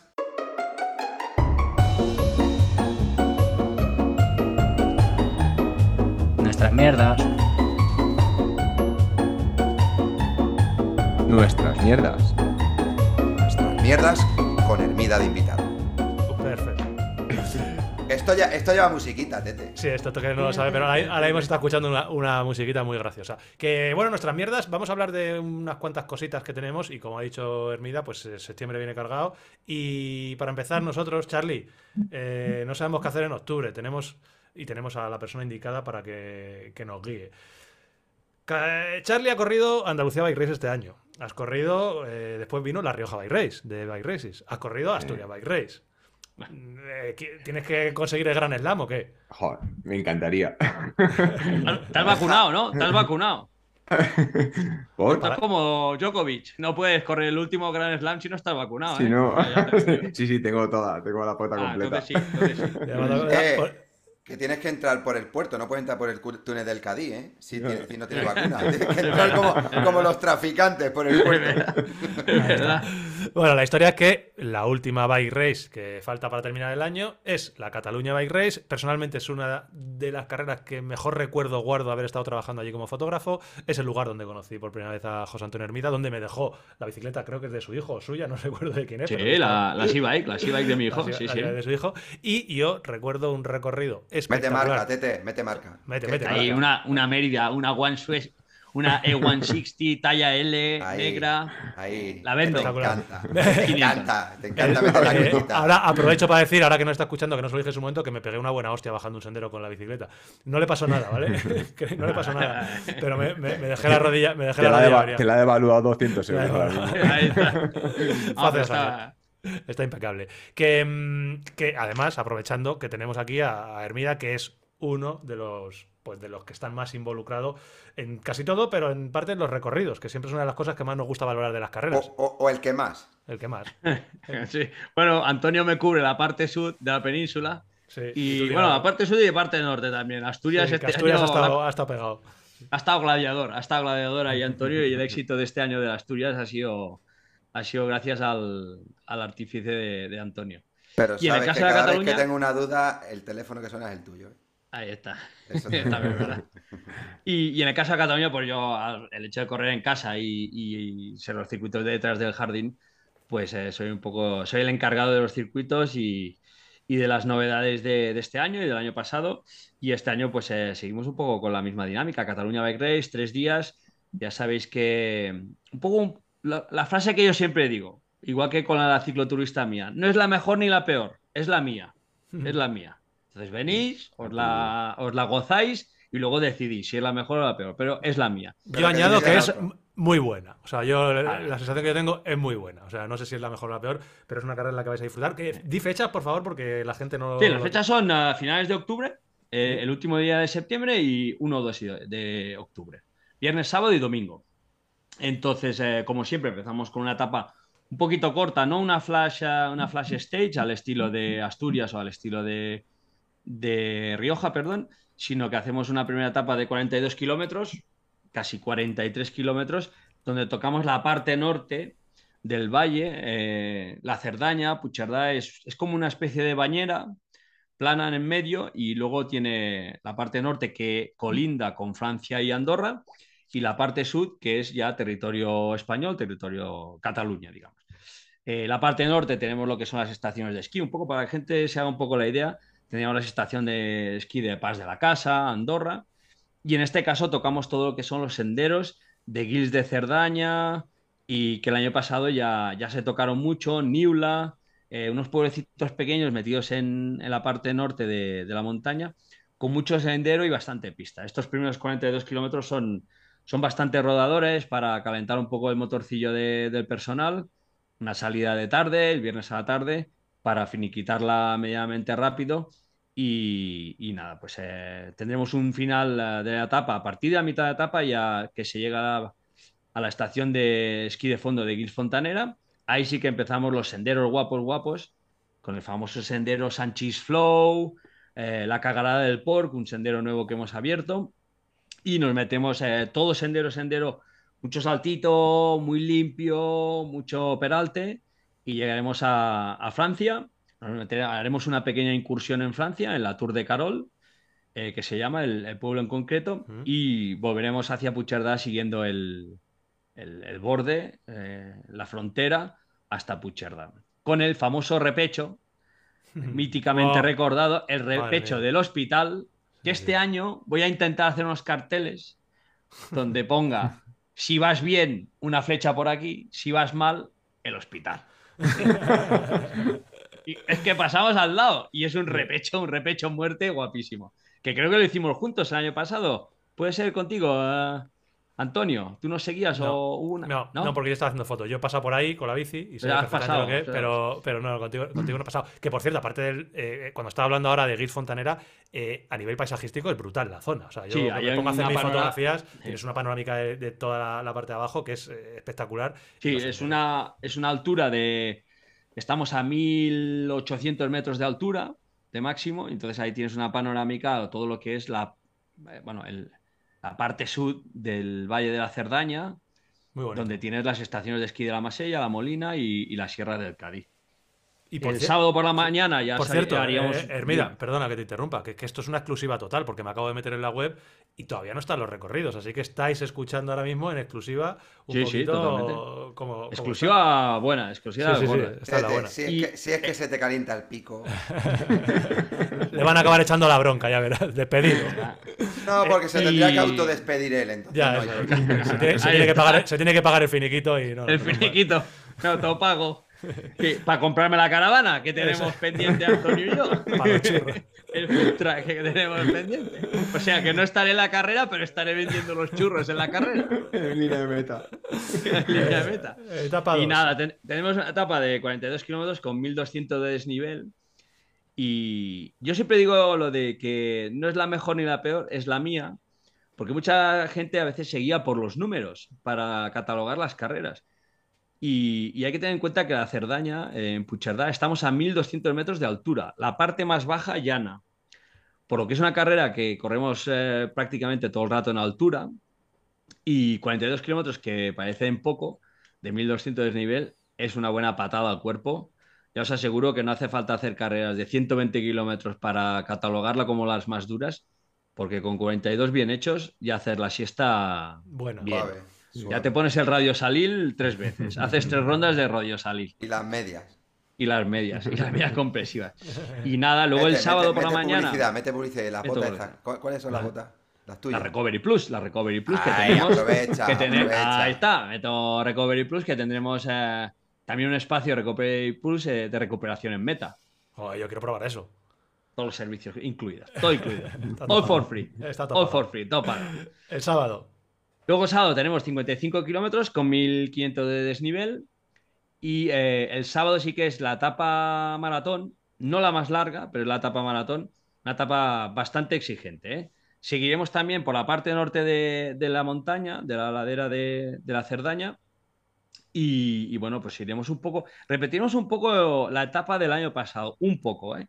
Alguna modificación hay, pero sí que es verdad que este año la, la Cataluña Bike Race eh, va a los que participen en ella les va a resultar muy familiar todo, porque hay innovaciones, no muchas, pero hay innovaciones, pero sobre todo lo que quiero es consolidar la, consolidar la, la carrera, los circuitos. Porque hemos entrado como sociedad en una vorágine de consumir, consumir, consumir, y parece que tenemos que ir cada año a un sitio y que cada año descubramos algo. Y no nos da tiempo a apreciar a veces senderos que se podrían repetir dos o tres años seguidos y seguir disfrutándolos, porque el sendero siempre es el mismo. Bueno, no, porque cambia con la climatología y tal. Pero nosotros somos diferentes. Entonces, eso de que no, hemos vuelto a repetir aquello, hemos vuelto a repetir aquello, hay que tomárselo de una manera sin querer quemar demasiado las etapas en la vida. Hay que ir al mismo sendero y eres otra persona, otro corredor, un año así, un año no, y disfrutarlo igual. Y como las ediciones precedentes teníamos senderos muy guapos que los hemos ido quitando y luego la gente los pedía, pero Sí. por miedo a decir hemos repetido, la gente nos volvía a pedir, pues hemos vuelto a, a medio repetir algunas cosillas del año pasado, las más icónicas. Y, y bueno, pues eh, esta etapa, la etapa del sábado en concreto, 55 kilómetros, muy similar a la del año pasado, con variaciones, pero que el año pasado la gente recordó mucho porque había un sendero brutal. larguísimo que iba hasta Meranges, Increíble ese sendero de bajada. ese sendero de bajada que Con una- tenías toda todas las vistas, un sendero con a la bueno, izquierda. bueno, un correcto. espectáculo. Y luego, y luego su respectiva subida, como por una parte más baja, o sea, bajabas así y remontabas por debajo por una pista que había la que había así un poco la caída del sol, había mucha luz y veías la parte más eh, oeste de la Cerdaña, ahí donde ya se empieza a cerrar la bañera, que es eh, donde te llevaría hacia la Seu d'Urgell, como para entrar hacia Andorra. Eh, una, una etapa espectacular, con un combinado. Aquí sí que es una etapa donde hay un combinado pista ancha y sendero, mucho sendero, pero pista ancha. Y mucho sendero digo porque hay mucha de la pista ancha, Antonio Ortiz lo sabe, es un rollo Sudáfrica, que es, es pista de todo terreno, pero solo hay un carrilito a la derecha y un carril a la izquierda y el centro está cubierto de hierba Son, O- son- o son está- como, son como dos senderos en una pista. Dos single tracks. Es como, un como dos Scalestrix. Bastante Scalestric. Eso, Así te que a la que gente- te hace de ir no tan relajado como irías en Sí. una pista normal. Tienes que ir más atento. Hay rodera. y no tan rodadora. Es rodadora, pero bueno, hace, hace que no sea tan monótono como puede ser una pista ancha, perfecta de, todo terreno, ¿no? De, grava. ¿Pisa algo del día anterior? ¿Esta etapa del sábado pisa algo del viernes? No. Eh, es algo, pero a la contra. Las, los primeros 6 kilómetros de salida del viernes serán los últimos 4 del, sábado. sí, más o menos. Se hace un sentido opuesto. De ida y de vuelta. De ida y de vuelta. Las llegadas sí que son todos los días comunes por Francia, se llega por Francia, porque a Cerdaña tenemos, más allá de tener un territorio espectacular, el acceso a Puigcerdá no es fácil, porque como bien sabéis estamos justo a un kilómetro de Francia y a escasos kilómetros de Andorra, por lo que hay las vías de entrada y salida a los, a los tres países, eh, pues son carreteras generales y, es realmente difícil poder hacer un corte de carretera o poder eh, hacer un paso alternativo, por lo que nos obliga siempre a entrar un poquito por Francia, que hay unos accesos más, más fáciles para, para los ciclistas y tener que despreocuparse si hay que pasar una general, si hay guardia civil y tal. Bueno, un poco... Son de esas cosas que cuando eres corredor sigues flechas, pero cuando eres organizador... No, lo ves, eso no, lo ves nunca. No lo ves. Detrás del dorsal eso no lo ves, claro. Son problemas. Cuando y es un movidón, y es un movidón que no lo creéis. Que no lo creéis. Pero pero divertido. Sí, respecto a lo que dices de repetir, eh, yo creo que realmente si nosotros somos muy de repetir rutas. aquí, pues en, nuestra zona tenemos dos o tres rutas que más nos gustan y continuamente eh, vamos, incluso entrenando, cuando sales a entrenar, al final siempre vas a, tu sendero favorito. Claro, claro. Es lo que te gusta. Claro, en mi caso, por ejemplo, que he hecho este año toda la bike race, pues eh, a mí me encantaría repetir muchos de los senderos por los que he pasado el año que viene, ¿sabes? Entonces, bueno, que sí que yo creo que tiene sentido y así se disfruta más porque ya le, ya le eh, le, recuerdas y le vuelves a, disfrutar. Y se, consolida mucho el recorrido. O sea, por ejemplo, eh, un ejemplo muy muy claro es en Andalucía, eh, los caracolillos. La etapa de Andújar es una etapa que se repite y se repite y se repite y, la gente... Y no pasa nada. Y de hecho, cuando falta, la gente dice, no, no, hay Andújar este año, me cago en la leche. Y dices, pero si le ha quitado porque no protestéis, pues al final es, un poco... Y justo lo que decía Carlos es, es un poco lo que yo iba a poner como ejemplo. En Andalucía, justo en Andújar, eh, yo hubo un año que me encabezoné en darle la vuelta porque al final era siempre la misma etapa, no cambiaba nada. Me fui allí una vez, me fui otra, con Tomás de Canina que conoce todo aquello, intentamos darle la vuelta de alguna manera, vía alternativa.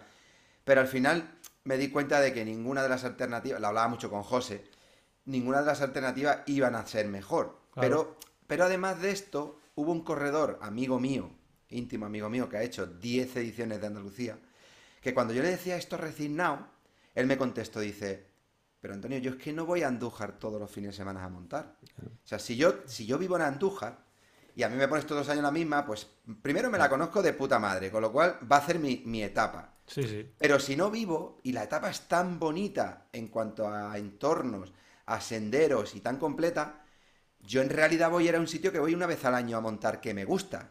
O sea, no te preocupes por rayarte por ese motivo. Y es verdad que muchas veces la gente se empeña en que los organizadores hagan senderos nuevos y al, final, tanto José allí como en, Asturias, como es imposible de sacar más muchas veces de donde no hay, porque el monte es el que hay, pero los senderos son los que hay. O lo abres nuevo, o tienes que buscar alternativa para darle diferente cambio mínimo, pero el sendero es el que es. Y si te gusta este año, te gustará el que viene. Es que no puedes hacerlo de otra forma. Y que, y que luego que, nos empachamos hoy en día muy rápido de todo. Sí, eso.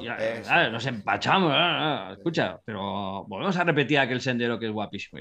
Coincido contigo, Antonio. Mira, yo a Andalucía, pues cuando iba a correr, iba a correr por el reventón, por los caracolillos, por no sé qué, por el otro. Por Jaén, que, que, me, que eran solo dolores de cabeza en Jaén. Pero molaba Jaén, porque como no lo tenía en casa, Claro. Pues, pues bueno, ya sabías a lo que ibas, te molaba y si, si, al final un ejemplo muy claro es cuál es la cicloturista o ciclodeportiva, como le queramos llamar, más eh, que todo el mundo quiere hacer en España y que todo el mundo va a hacer. La quebranta no, no, no, no, no, no. Las tres naciones, perdón. Después de las tres naciones. No te equivoques, no te equivoques. No te equivoques. La, que, la que más participación tiene, estoy de acuerdo contigo, que es la quebranta hueso. La que todo el mundo quiere ir y el que va, vuelve y sabe que aquello es jamón de pata negra, es la de mi tete. Amén. Que no es el, que no es el mejor jamón, o el peor, pero es mi jamón. es el tuyo, es el que tienes.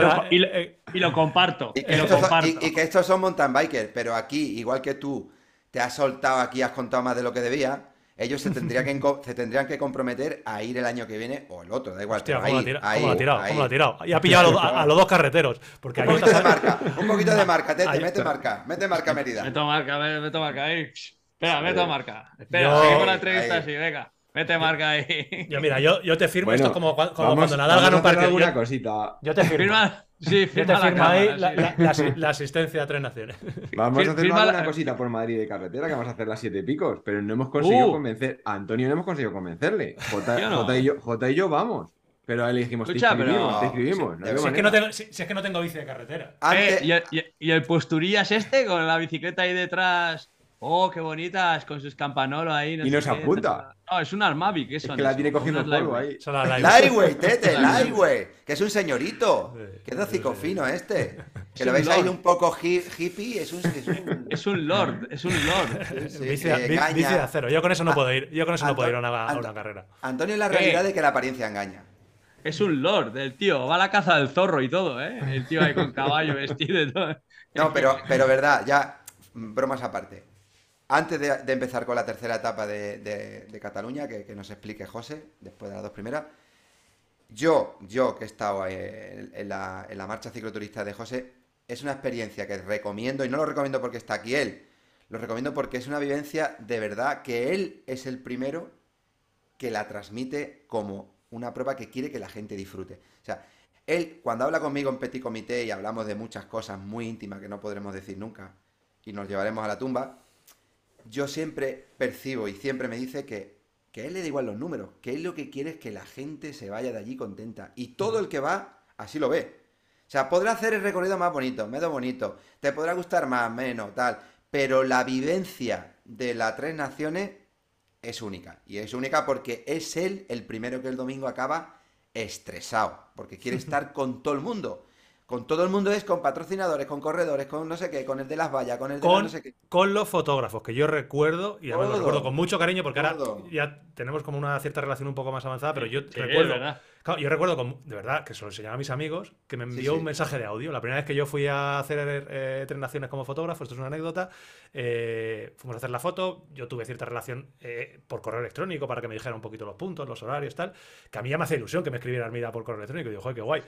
Y recuerdo, cuando estábamos volviendo de Cerdaña para atrás, clean, clean, me llega un mensaje de WhatsApp y es un puto audio de Hermida, dan- de verdad, que se lo enseña a todo el mundo. O sea, es... da- Y muchas, Eh, gracias, por el, eh, muchas eh, gracias por el trabajo. Eso no se hace, ¿eh? A mis amigos, Esto tío. no se hace. Da igual, No, tío. no. Y, y digo, mira, mira, que soy amigo de, que soy amigo de Hermida, que soy amigo de Hermida, que yo ya soy casi campeón del mundo. Y se enseñaba, y ahí, sí, que, sí que es cierto porque se, se nota el, el cariño que le pone en, en su jamón, que el jamón salga bueno. En jamón. Es una está. pasada. Hay que cortarlo bien, hay que cortarlo bien. Recoge el dorsal. Descu- descuelga esa maravilla que tienes ahí detrás Y lo ponemos. y, y te toca. Y Yo os me- toca a toda la tropa Vicilapos, to- os toca el año que viene a Tres Naciones. Te Está- la palabra. Está cerrado, Ojo, comprometido en- y enviarme, enviarme el currículum. no vaya a ser que. Los fichajes de invierno me los anunciáis ya. No me vengáis con fichajes de última, última hora. hora. De última hora. Y miro, y miro si os puedo meter en el cajón de adelante. y qué miro. Pero hay, hay Eh. un proceso de selección, un currículum, vitae, toda la historia, y miro. ¿eh? Aquí hay mucho, hay mucho punto sucio ¿eh? en este. Y ahora se, se ha ido- se han, ido- se han ido 23 puntos sucios aquí. De esta marcha vamos a hablar otro día más tendido, porque hay un montón de detallitos que son muy interesantes y no lo vamos a contar. Venga, que dale, Porque hay que venir. dale con la etapa Y- 3. Escucha, que tenemos la etapa 3. Y la etapa 3, que es lo que os decía antes, eh, es un poquito más larga que la 2. La 2 es la etapa maratón y la 3 la llamamos, evidentemente, la etapa finisher stage. 59 kilómetros, que aquí sí que ya nos movemos al otro lado de la Cerdaña. Vamos a tocar toda la parte de la Molina. Y ahí un poco lo que os venía a decir. Repetimos eh, la subida por Villayoven, pista ancha, las piernas ya van cargaditas, así que os damos un poquito de margen para estirar, para luego meternos en la zona de la Molina, una zona nueva que hemos abierto este año que se llama Torrent de Salteguet, que llegamos por encima de la collada de Tosas y nos metemos en un bosque muy antiguo, bueno, muy antiguo, más antiguo que yo, pero es un bosque que estará ahí desde, desde que había los dinosaurios. Es un bosque que hace, fijaros, en el 2005 eh, organicé una carrera, me inicié en esto de las carreras que se llamaba Territorio Ermita. Y era un bosque muy, muy, muy tupido, muy guapo, que se llamaba, le llaman el Petit Canadá, una parte, y ese también le llamaban Petit Canadá, muy bonito. No me digas, ¿sí? Sí, sí, sí, espectacular. Y se perdió con el tiempo. Por el tema del acceso a la montaña y tal, se perdió. Pues este año nos han. El ayuntamiento está con la iniciativa de volver a abrirlo y activarlo y seremos eh, la Cataluña Bike Race un poco los que estrenemos el nuevo sendero de bajada que hay en ese bosque brutal a la vera de un río con unos árboles muy tupidos, muy altos y, estrenaremos nosotros, haremos de, abridores este año en, la Cataluña. Llegaremos a la estación de tren de La Molina y a partir de ahí ya lo que conocemos desde otras ediciones, el sendero del 732, un sendero mitiquísimo, espectacular, muy largo, con una sorpresa, casi llegando a la, abajo del todo a la población, que son unos 12 kilómetros de bajada, casi llegando abajo del todo, donde haremos un giro rotundo, brusco a la izquierda, volveremos a remontar unos 3 kilómetros por una pista muy llevadera, para luego hacer una bajada final en roca castellana hacia, hacia Alp y tendremos las vistas de lo que es toda la vertiente norte. Los dos primeros días teníamos las panorámicas de la vertiente sur, pues este, esta etapa tenemos la vertiente norte. A partir de ahí, un poco del año pasado, lo que pudimos ver con aquella tromba de agua, pues eh, volveremos a ver lo mismo, esperemos que no llueva. Tenemos todo el sendero que va paralelo al río Segre, el puente colgante de cables, que lo pasaremos y luego nos vendremos hacia Pucherda por la parte de Gils, Niula, Ahí el año pasado es un sitio donde se pone el sendero de subida hacia Niula, es un sendero donde te gusta, te gusta apostarte, apostarte como buen cazador ahí para cazar los búfalos, hacer, hacer, fotos. Y llegados en Niula, haremos el bike park, el bike park de Niula, un sendero de bajada con muchos saltos, con alguna variación este año, donde ya eh, será un poco eh, Champs-Élysées, Campos Elíseos, hacia, hacia Pucherdá con, una de las subidas míticas, una montaña que se llama Palachi, eh, un, montículo donde los últimos años se atravesaba mucho la carrera, al final ahí, al final de la carrera, pues la volvemos a repetir, pero este año solo lo haremos una vez, la última etapa, y volveremos a entrar por la parte francesa, llaneando la vía del tren, paralelos a la vía del tren, un, un llaneo de 4 kilómetros en cierta bajada de un 2% para llegar a Pucherda. ¿No le metes por el del tren tú? No, la vía del tren no. no eso, lo hace, eso, lo hace Ortiz nada más. No, escucha, que es la vía del tren. Me hace ser el malo de la película. No, no, sí, hombre. Yo te hago ser el malo de la película en Andalucía. La vía del tren para Andalucía. Escucha, que esta es la vía del tren que va a Pucherdá a Francia. Por lo que hay, eh, sabéis que las vías del tren en España son estrechas y en Francia son más anchas. Hay cambio de anchura. O sea, que el pepinazo que te puede pegar el tren francés es más grande que el español. O sea que no. No, por la vía del tren no. Es una vía activa. Es una vía activa. Una conexión con Francia. Pero sí que es verdad que vamos en paralelo, una pista llana, finita, con cierto... Mm, el terreno es como, como de playa compactado, ¿sabéis? Como el de la casa campo, ¿no? Sí, arenisca de esta compactada. Para los madrileños, para que se enteren. ahí está, una casa de campo. Una casa de campo, pero a, 1200 metros de altura. Que vaya, tapón. Es un etapón, es un etapón, de 59 kilómetros, y 1300 de desnivel. No es una exageración. ¿eh? No, pero es, o sea, yo viendo las cosas que has comentado y lo que a mí me suena de estar zascandileando por ahí, eh, el primer sendero ese que comentas no lo conozco, pero tiene que ser espectacular. No, ese es, nuevo, eso no lo conoces. El segundo es increíble, el que sale de la Molina, el GR, el 732. Sí, el 732. Eso bueno, eh, hacemos 732 para luego engancharlo con el 734 que nunca se ha hecho. Para que os hagáis una idea, los que no lo conozcáis, del nivel de, excitación que tenemos los ciclistas cuando vamos a pasar por ahí. Eh, el equipo, cuando vamos de fotógrafos, vamos con las e-bikes, con lo cual aparcamos el coche en la molina normalmente, hacemos un poquito de subida para llegar al sendero 732, que es, es espectacular. con, las Mérida. Vamos con la Mérida y nos hacemos nuestro sentido. Entonces, claro, ¿qué pasa? Que luego, luego vamos dos fotógrafos normalmente ahí y los dos fotógrafos no podemos hacer el recorrido completo porque no nos da tiempo. ¿Qué hacemos? Nos tenemos que jugar una vez cada año quién es el afortunado de los dos que eh, es, capaz de volver a subir el sendero otra vez para arriba con la IVA para poder tirarse sin mochila y sin nada y hacer el sendero. No diga, ¿en serio? Pero que empezamos a jugarnos lo que casi que jugamos como un duelo a muerte, o sea, A, cabezazos como los buflones, uno frente con frente. A ver, que, a ver que lo baja. Y el otro se tiene que bajar con las dos mochilas al coche y, ya con el coche nos recoge abajo, en el pueblo abajo, que no me acuerdo cuál es, y, estamos en Alp. En Alp, eh, deseando que llegue el sendero para ver a quién, a quién le toca este año. Pero bueno, es un sendero que no es un sendero de 4 kilómetros. No, no, que es larguísimo. La verdad, es un sendero que llega un momento que te paras que dices, escucha, me tomo un descansito. Vale, ya, sí, porque tiene, tiene, a, ver, a, ver, si er, sí, a ver si Hermida me mete aquí una pistita para sí, relajar un poco piernas, porque todo el sendero duro, ahí... Duro, duro, un sendero porque este viene, este viene desde La Molina, desde, desde, la Molina. de España, por todos aquellos pinares entre medio. Eso, efectivamente, efectivamente. Este año llegamos a La Molina, o sea, hay la estación del tren que está en el pueblo de La Molina y a más arriba, a 1700 metros, hay la, estación. la estación de esquí de Molina. Pues este año hacemos un sendero para que os hagáis un poco la idea. La idea, llegamos a la al pueblo de La Molina en bajada por una, por una por otra ladera, digamos, que es el sendero nuevo, el torrent de Salteguet, acordaros del nombre, Salteguet de Saltitos, hmm. Salteguet, llegamos al pueblo de La Molina nos tiramos hacia abajo al 732, aproximadamente unos 7 kilómetros, remontamos. Eh, ¿Cuánto? ¿Cuánto remontamos? Importante. Unos tres y medio, así, pero con pendiente. Tres y medio potente. Para casi volver a, la misma altura que habíamos empezado y volver a hacer otra ronda de bajada por otra ladera, Roca Castellana. Y salimos ciclable, está pendiente todo ciclable. Todo ciclable, todo ciclable, todo ciclable.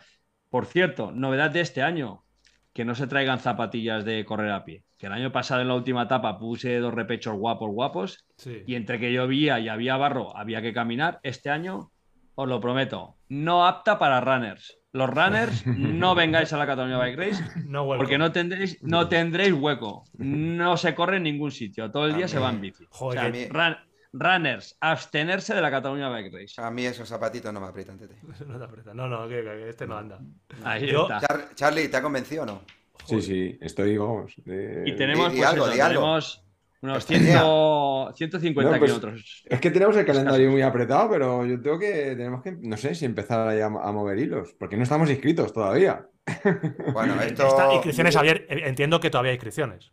Oh, sí, sí, sí, sí, hay inscripciones. Además, estamos a escasos días de hacer el cambio de precio. La dejamos en el link, ¿no, Antonio? sí, claro, sí, sí. Ah, eh, entráis, entráis. Enviarme un currículum también. Enviarme un currículum, tal, los fichajes. colocando ahí el cajón, ¿no? en, la, Bike Racing no nos hace falta currículum, ¿eh? que somos una institución ahí ya, que este año hemos tenido el dorsal número uno de Asturias, perdona. Es verdad, es eh, verdad. Así que es verdad. Oh, oh. Y lo defendisteis con honores. Lo ah, eso, es otra, eso, es otra, historia. Hemos tenido el dorsal número uno y ahí se, y ahí se acaba. Sí, sí, sí. Bueno, con orgullo pues, sí. Con el sí. Pues el resumen es este un poquito, de 150 kilómetros de mountain bike eh, puro en el Pirineo catalán, en concreto. Vale. Y en la Cerdaña, a más a más un valle bastante desconocido para... Mucha gente. Para, para mucha gente pero es un valle muy agradable, muy ancho, con mucha luz y bueno, que tiene sus peculiaridades. Al final os podría vender la Cerdaña como el mejor sitio del mundo. Es verdad que acabas de dar un dato. Tiene una luz preciosa. Tiene una luz preciosa el valle. Yo desde es un valle que fui, ¿qué año fue el, año que fui yo al Campeonato de España? 99. Pues el 97. 97. me enamoró eso, me enamoró eso, el contraste de colores, porque al final ahí llueve todo el año prácticamente, incluso en verano hay tormentas por las tardes y se mantiene mucho el color, ¿no? Aunque caiga algunos tonos. Pero, pero el, estar a esa altura y llover casi todo el año y estar tan abierto, hay una luz preciosa, la verdad es que es una de las ah, es un valle, bueno, es, una de las cosas que, agradecen los fotógrafos. Sí, claro, claro. No, además es un valle que tiene una peculiaridad. Ahora, ahora me pongo aquí para vender. Soy de la oficina de turismo también. turismo, turismo turismo, Es un valle que está orientado de este a oeste. Pensar que la Tierra en su composición todos los valles tienen una orientación de norte a sur. Eh, y, ah, por ejemplo, tú tienes eh, el valle de Andorra es de norte a sur, todos los valles, y, los ríos prácticamente están orientados siempre de norte a sur, por un tema, bueno, ahora entraríamos en geología.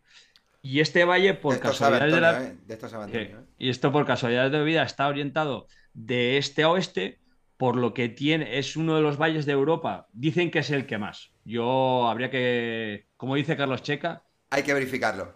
Esto habría que verificarlo. Habría que verificarlo con un consejo de sabios y, expertos. Pero dicen que es el valle con más horas de luz de Europa por, este, por esta orientación en, orientación en concreto.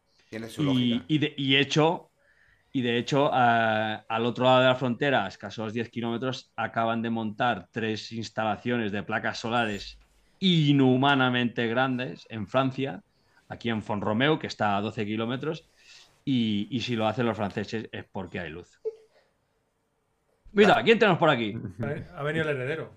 Nos ha aparecido aquí el heredero, el tigre, tú. Se ha ido llorando, pobrecito. Algo le pasa. Que, que no sabe, te decía yo, que no sabes si es el valle con más horas de luz o con menos horas de luz, pero son tus horas de luz. ¡Ah! ¡Hostia! Son mis horas de luz. ¡Ostras! La has niquelado, la has niquelado, brother.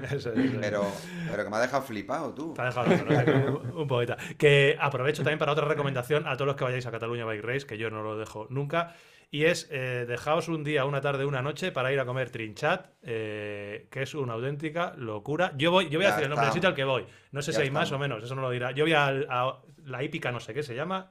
La hípica de Prats. La hípica de, la hípica de Prats. Un sitio muy particular, muy, muy especial, en el que no hay, no hay nada más que cuatro platos, te van a elegir cuatro Te platos. Sirven a granel. Te sirven a granel y se come increíble. Eh, si lo dejáis para el último día, casi mejor. No vaya a ser que vayáis con el turbo puesto, con el, con el turbo puesto en la última etapa, pero muy, muy Yo comí muy bien siempre. No sé si es una buena recomendación. no, no, no, no, es un, es un sitio que va muchísima gente y voy yo también. o sea que muy buena recomendación. Resumen rápido, Tete. Kilómetros y desnivel de cada etapa. Pum, ahí, a dejarlo rápido. Primera etapa, 43 kilómetros, 1200. Segunda etapa, 55 kilómetros, 1538. Y. Eh, verificado con, Garmin o con Brighton. Has puesto ahí en el compromiso, ¿eh? Verificados con Brighton, traqueados con Brighton, pero como bien sabéis, hay premios especiales para, para los segmentos Garmin. Que no seré, yo, no seré yo quien los publicite, sino que Antonio, pero aquí hay sitio para todos. Incluso para el enemigo, también hay sitio para Garmin en la Cataluña Bike. Y tercera y última, 59 con. Y tercera y última, pues 59 kilómetros escasos, con escasos, quiere decir 59.0 y 1390, casi 1400 de desnivel positivo. Etapa disfrutada la última, ¿eh? Sí, muy disfrutada. va a ser muy rápida, va a ser muy rápida porque sí que es verdad que los primeros compases de, la etapa es eh, donde se coge más desnivel, prácticamente se coge todo en los primeros 20, no, 21 kilómetros, no llega. Y, todo lo demás es muy, es bueno, de la Molina, o sea, más arriba de la Molina, tres kilómetros por encima de la Molina, hasta la Molina es bajada, luego de la Molina hacia Alpes, prácticamente toda bajada, excepto esos tres kilómetros de, de impasse en el medio, que remontamos otra vez. Todo el llaneo del valle para cambiar de lado, de ladera, de sur a norte, y luego la vuelta, los últimos 12 kilómetros desde el último avituallamiento, que está en el kilómetro, eh, kilómetro 40, desde el último avituallamiento hasta meta. Es, un sub y baja así como rompepiernas, que recordarán algunos corredores de ediciones anteriores que se hacía el Camí del Agua, que es un canal del agua con unos puentes de madera. Se vuelve a repetir algún tramito, no todos los tramos. ¿Eso es lo que pasa por aquellas termas? No, eso es en Francia. Eso es muy bien, muy buena memoria. No llegamos ahí, nos quedamos cerca. Las entradas hacia Pucherdá se hacen por la Tour de Carol y las termas de aguas calientes. por la vía ferrata. Y eso es en Dorres, en Dorres, que son unas termas. Antonio ha sacado este tema, son unas termas de aguas calientes románicas. O sea, en, el, en, bloques de granito, de piedra, mm. de, piedra, de granito, están esculpidas como una especie de sarcófagos, porque te metes ahí, parece que te van a, poner la tapia. y es agua caliente de esta sulfurosa que hace olor a huevo podrido, pero que tienen propiedades curativas. Y es muy conocida, muy conocida es de gente que va ahí. Ahora ya han hecho unas piscinas como más, más modernas, pero aún se mantienen. Y más cool, pero aún se mantienen aquellas que tú estrenaste, bueno, que tú estrenaste, que tú usaste, que venían de la época de los, romanos. estrenarla yo no. Vaya, vaya, faltada, vaya faltada te ha hecho, ¿eh? La, estrenaste. ¿Cómo le he tirado, eh? ¿Cómo le? ¿Cómo tirado? Charlie, Charlie, Charlie. Anímate tú. Anímate. de verdad, deseando, deseando, deseando. a, mí, a mí háblame de sendero guapo y ahí me tienes con, el, hocico puesto. ¿Me, vas a tener, ¿Me, vas a tener, mi bici montada para, la Cataluña o tengo que esperar más? ¿Qué bici? ¿Qué bici? es, que, es que me va a montar una bici. Así, ¿eh? En petit comité. Pero, pero macho, como todo lo bueno, como todo lo bueno se hace esperar, ¿sabes? Y ahí estamos. Bueno, bueno, no, no, va, a avanzar la cosa ya, ¿eh? Va a avanzar la cosa. Escucha, todo lo bueno todo bueno y con pedigrí se hace esperar. En la salida de la primera etapa de Cataluña by Race, fotito con mi bici nueva y con el que la ha montado. Eh, ahí está, ahí te veo, debajo del arco. Sí, señor. ¿Eh? Sí, señor, te, sí, señor. te comprometes, ¿no, Charlie? A que la bici esté lista, ¿no? Para ahí, por lo menos. Tú no sé, pero la bici seguro. No, no, él tiene que venir. Tiene que Esa, esa, promesa la tengo fácil, vamos. La, entrega. Más que, cumplida ya. ¿Cuál, de las dos? ¿Cuál de las dos? Perfecto. Tiene que hacer la entrega, tiene que hacer la entrega, Charlie. Pero bueno, que no os quejéis, no os quejéis. Vosotros que sois ya Unos, unos VIP de Bicilab, no os quejéis estos años, este año en las bike race habéis tenido senderos Hemos gozado. O sea, que yo realmente a, ¿eh? nivel... Pata negra. Ahora que, comentando, eh, nunca habíamos hecho, yo nunca había personalmente hecho tantas carreras eh, en un año. Y bueno, ha sido a, nivel deportivo, a nivel de disfrute con AMTV, ha sido el mejor año de mi vida, sin ninguna duda. Empezando por pues Andalucía, Rioja, Asturias, maravillosas. Cada una con su, cada uno con Cada su, una con su cosa. Su filosofía. ¿eh? Un día lo tenemos pendiente, por eso que también nos gustaría rematar con Cataluña, porque eh, nos gustaría dedicar un podcast también un poco pues, a, contar nuestras impresiones de cada una de ellas, porque, porque son, eh, son diferentes. Al final tienes pues eso, sensaciones en cada una especiales y te gustan más por un motivo o por otro, y bueno, mola, bueno, comentarlo. En cierta manera, quieres que no, las cuatro carreras cubren todas las áreas geográficas de España, por decirlo de una manera. Mm. Tenemos una en el sur, que es la Andalucía, la, del norte, que es la referencia a Asturias. Eh, Rioja se nos queda por ahí por el camino, pero es parada inevitable porque hay calle Laurel. Eh, hay, que ir sí o sí. Y, el encanto que tiene también el recorrido. No sé, ya no, no, es tan húmedo como Asturias, pero tiene también senderos. Eh, cada, una tiene su, Y nada, y ahí estoy con, esto de la Cataluña, los recorridos. Eh, pronto se desvelarán. La gente, la verdad es que no para de pediros que los recorridos, recorridos, pero si al final. Pues ya lo saben. ¿Qué más, ¿Qué más da saberlos? Si lo importante es venir. Ya los veréis. Ya yo los, no los disfrutaréis. yo no le voy a pasar los tracks, porque esto me van a pedrear, pero no le voy a mandar los tracks. Ah, no, no, porque además, además en la Cataluña, así como en las bike race, eh, tanto Antonio y yo somos escrupulosos con el marcaje. Escrupulosos con el marcaje. Es muy importante. es, uno de los sellos, es uno de los sellos de, las bike race. El marcaje, la asistencia en, en carreras, si tienes algún incidente, pero sobre todo el marcaje es una de las cosas que incidimos porque al final, cuando te dan un, o sea, cuando te dan un plato muy, muy, muy bueno para comer y no te dan tenedores. ¿Cómo te lo comes?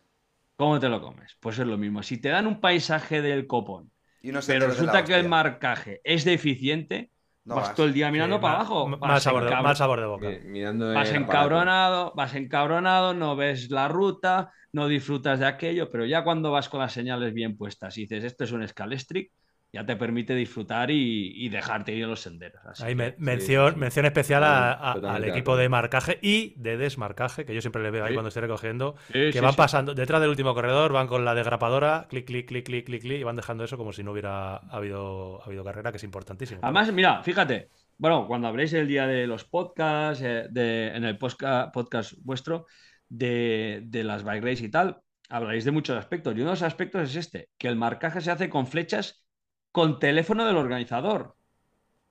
Quiere decir eso, que cuando se quedan flechas olvidadas no nos desentendemos de la jugada. Que la gente puede llamar y decir, oye, que, te has olvidado, esto, que no, que no se marca con cintas de no sé qué, no sé cuánto, y la gente se hace el orejas luego cuando hay que recoger. No, no, no. Nosotros con, con responsabilidad marcamos con publicidad. Hashtag que ha salido en residuo. Ahí está. Esa es otra. Eso, eso cada vez más, ¿eh? Cada vez más. sí, es que, que, joder, es que tenemos que hablar de, de muchísimas cosas, la verdad. Sí, Otro sí, podcast. nos va, Nosotros nos hemos comprometido a, a, a ir a tres naciones. Eh, José Antonio Hermida se compromete a venir a, a, a tres podcasts más, por lo menos. Tete, no, queremos abusar, no, queremos, no queremos abusar de ti. ¿eh? Sí, de no, no, vamos a ir. eh, Sí, vamos a- siempre, de hecho, eh, tengo el cronómetro puesto, eh, compañeros. Vosotros no lo sabéis, pero llevamos eh, casi tres horas. Madre mía. Dos horas- dos horas y Hemos batido récord absoluto, ¿eh? No, no, lo cual no. era, era previsible también, teniendo No, la- mentira, mentira, llevamos dos horas y pico. dos horas veinte, dos horas veinte. Llevamos. Y hay, y, hay, y hay escaleta por ahí, pero sabíamos que no íbamos a llegar. O sea que- Mira, me han, no. me han pasado la escaleta, me han pasado la escaleta, Tete, y, y Me dice, le he escrito- "Tocayo, le he escrito a, tocayo". Anto- a- a Antonio directamente, he puesto, Tocayo, olvídate porque con esta escaleta no llegamos ni al mundial. O sea, con- conociéndote a ti, estando los dos, que con las miradas ya no empezamos, Buah, eh, no llegas ni al mundial. Arrancamos. O sea, este, pues, pues hoy lo dejamos que ha sido el Mundial y la Cataluña. Eso, y luego ya, está. La escaleta. Que- la que- escaleta es lo que ha salido. Cuando es una charleta entre amigos, es lo que sale. Entre siempre lo amigos hacemos- nunca hay escaleta. Siempre, siempre lo hacemos sí. así. Tenemos, tenemos el mini guion por si nos perdemos, pero lo mejor, es- y se lo decía a Antonio, digo, que fluya. Fluir, hablar, fluya, charlar. Y como nos gustan las bicidas a todos, pues eh, tanto a nosotros como a los que nos están escuchando ahora, eh, yo creo que eh, 10.000 escuchas tiene esto así regalados. 10.000 Venga, escuchas. Eh, yo iría cerrando, no sé si queréis eh, contar un poquito más. Básicamente, a modo de resumen, vamos a dejar toda la información de todo lo que Le- hemos hablado. Le voy a eh, vacilar un poco porque es parte de nuestra mierda. Tete, que, que está en Canadá, ¿eh? Joder, eso hay que hablarla, me cago en la leche, sé que no tenemos tiempo. Nada, nada, ¿qué le damos? ¿Qué le damos? ¿10 minutillos ya, Tete? ¿Sí o no? Esto, esto duele, ¿eh? Esto duele. Esto duele. Pregúntame, pregúntame tú, Tete. No, no. No, no, que me cojo, que te cojo, que te cojo pelusa tú. Que te Cuenta. cojo gato. Cuéntaselo No, no, tú, no, cuéntaselo no, tú, no, no. Antonio. si eso- Cuenta lo que quieras, pero- porque si te pregunto, te cojo gato, te cojo gato. Bueno, él, él conoce Canadá, además, las, dos las dos colonias, la colonia británica y la colonia francesa. En la colonia francesa tiene muy buenos recuerdos, porque es donde ganó además el primer mundial, ¿no? 2010. Ah, bueno, no. ¿La élite? Vale. Sí. Y, y bueno, y la colonia británica ganaste el del Junior. No, No, no, en Australia. Perdón, en Australia. en Australia, me he liado, sí, en sí, bueno. Sí, sí, sí. en la colonia británica también hemos corrido. Entonces, bueno, la- Sí, hemos corrido en, en Vancouver, en en Canmore, en Vancouver, pero yo corría en Canmore también, que se hacían no dos corrí. copas del mundo en la zona de Banff. Eso Y la última vez que estuve en, en la colonia bri- británica se hizo una Copa del Mundo en el 2004 en Calgary, donde hice segundo, que eso Correcto. os daré otro podcast. Eso, guárdala. Tercero, Guárdala. buenísimo. Que Guárdala. es buenísimo. Bueno, buenísimo. Ca- Canadá- Guárdatelo, guárdatelo. Mejor, mejor que la de cómprala. Mejor. Imposible, mejor. imposible. Pero no la compré, no la compré, pero mejor, mejor. Pues, mejor. pues para que lo escuches y estés aquí presente. Al final, en resumidas cuentas, Canadá es muy, muy conocida por todo el que le gusta el mountain bike, porque al final Sí. eh, es muy purista. De hecho, salen bicis de allí históricas como Rocky Mountain y otras tantas, ¿no? De, de- de- de Canadá, Canadá. Y, y yo he corrido anteriormente la colonia británica. Hay una carrera muy famosa que es la Bici Bike Race y otra que es la Single Track 6 o Transrocky, ¿no? De mountain bike.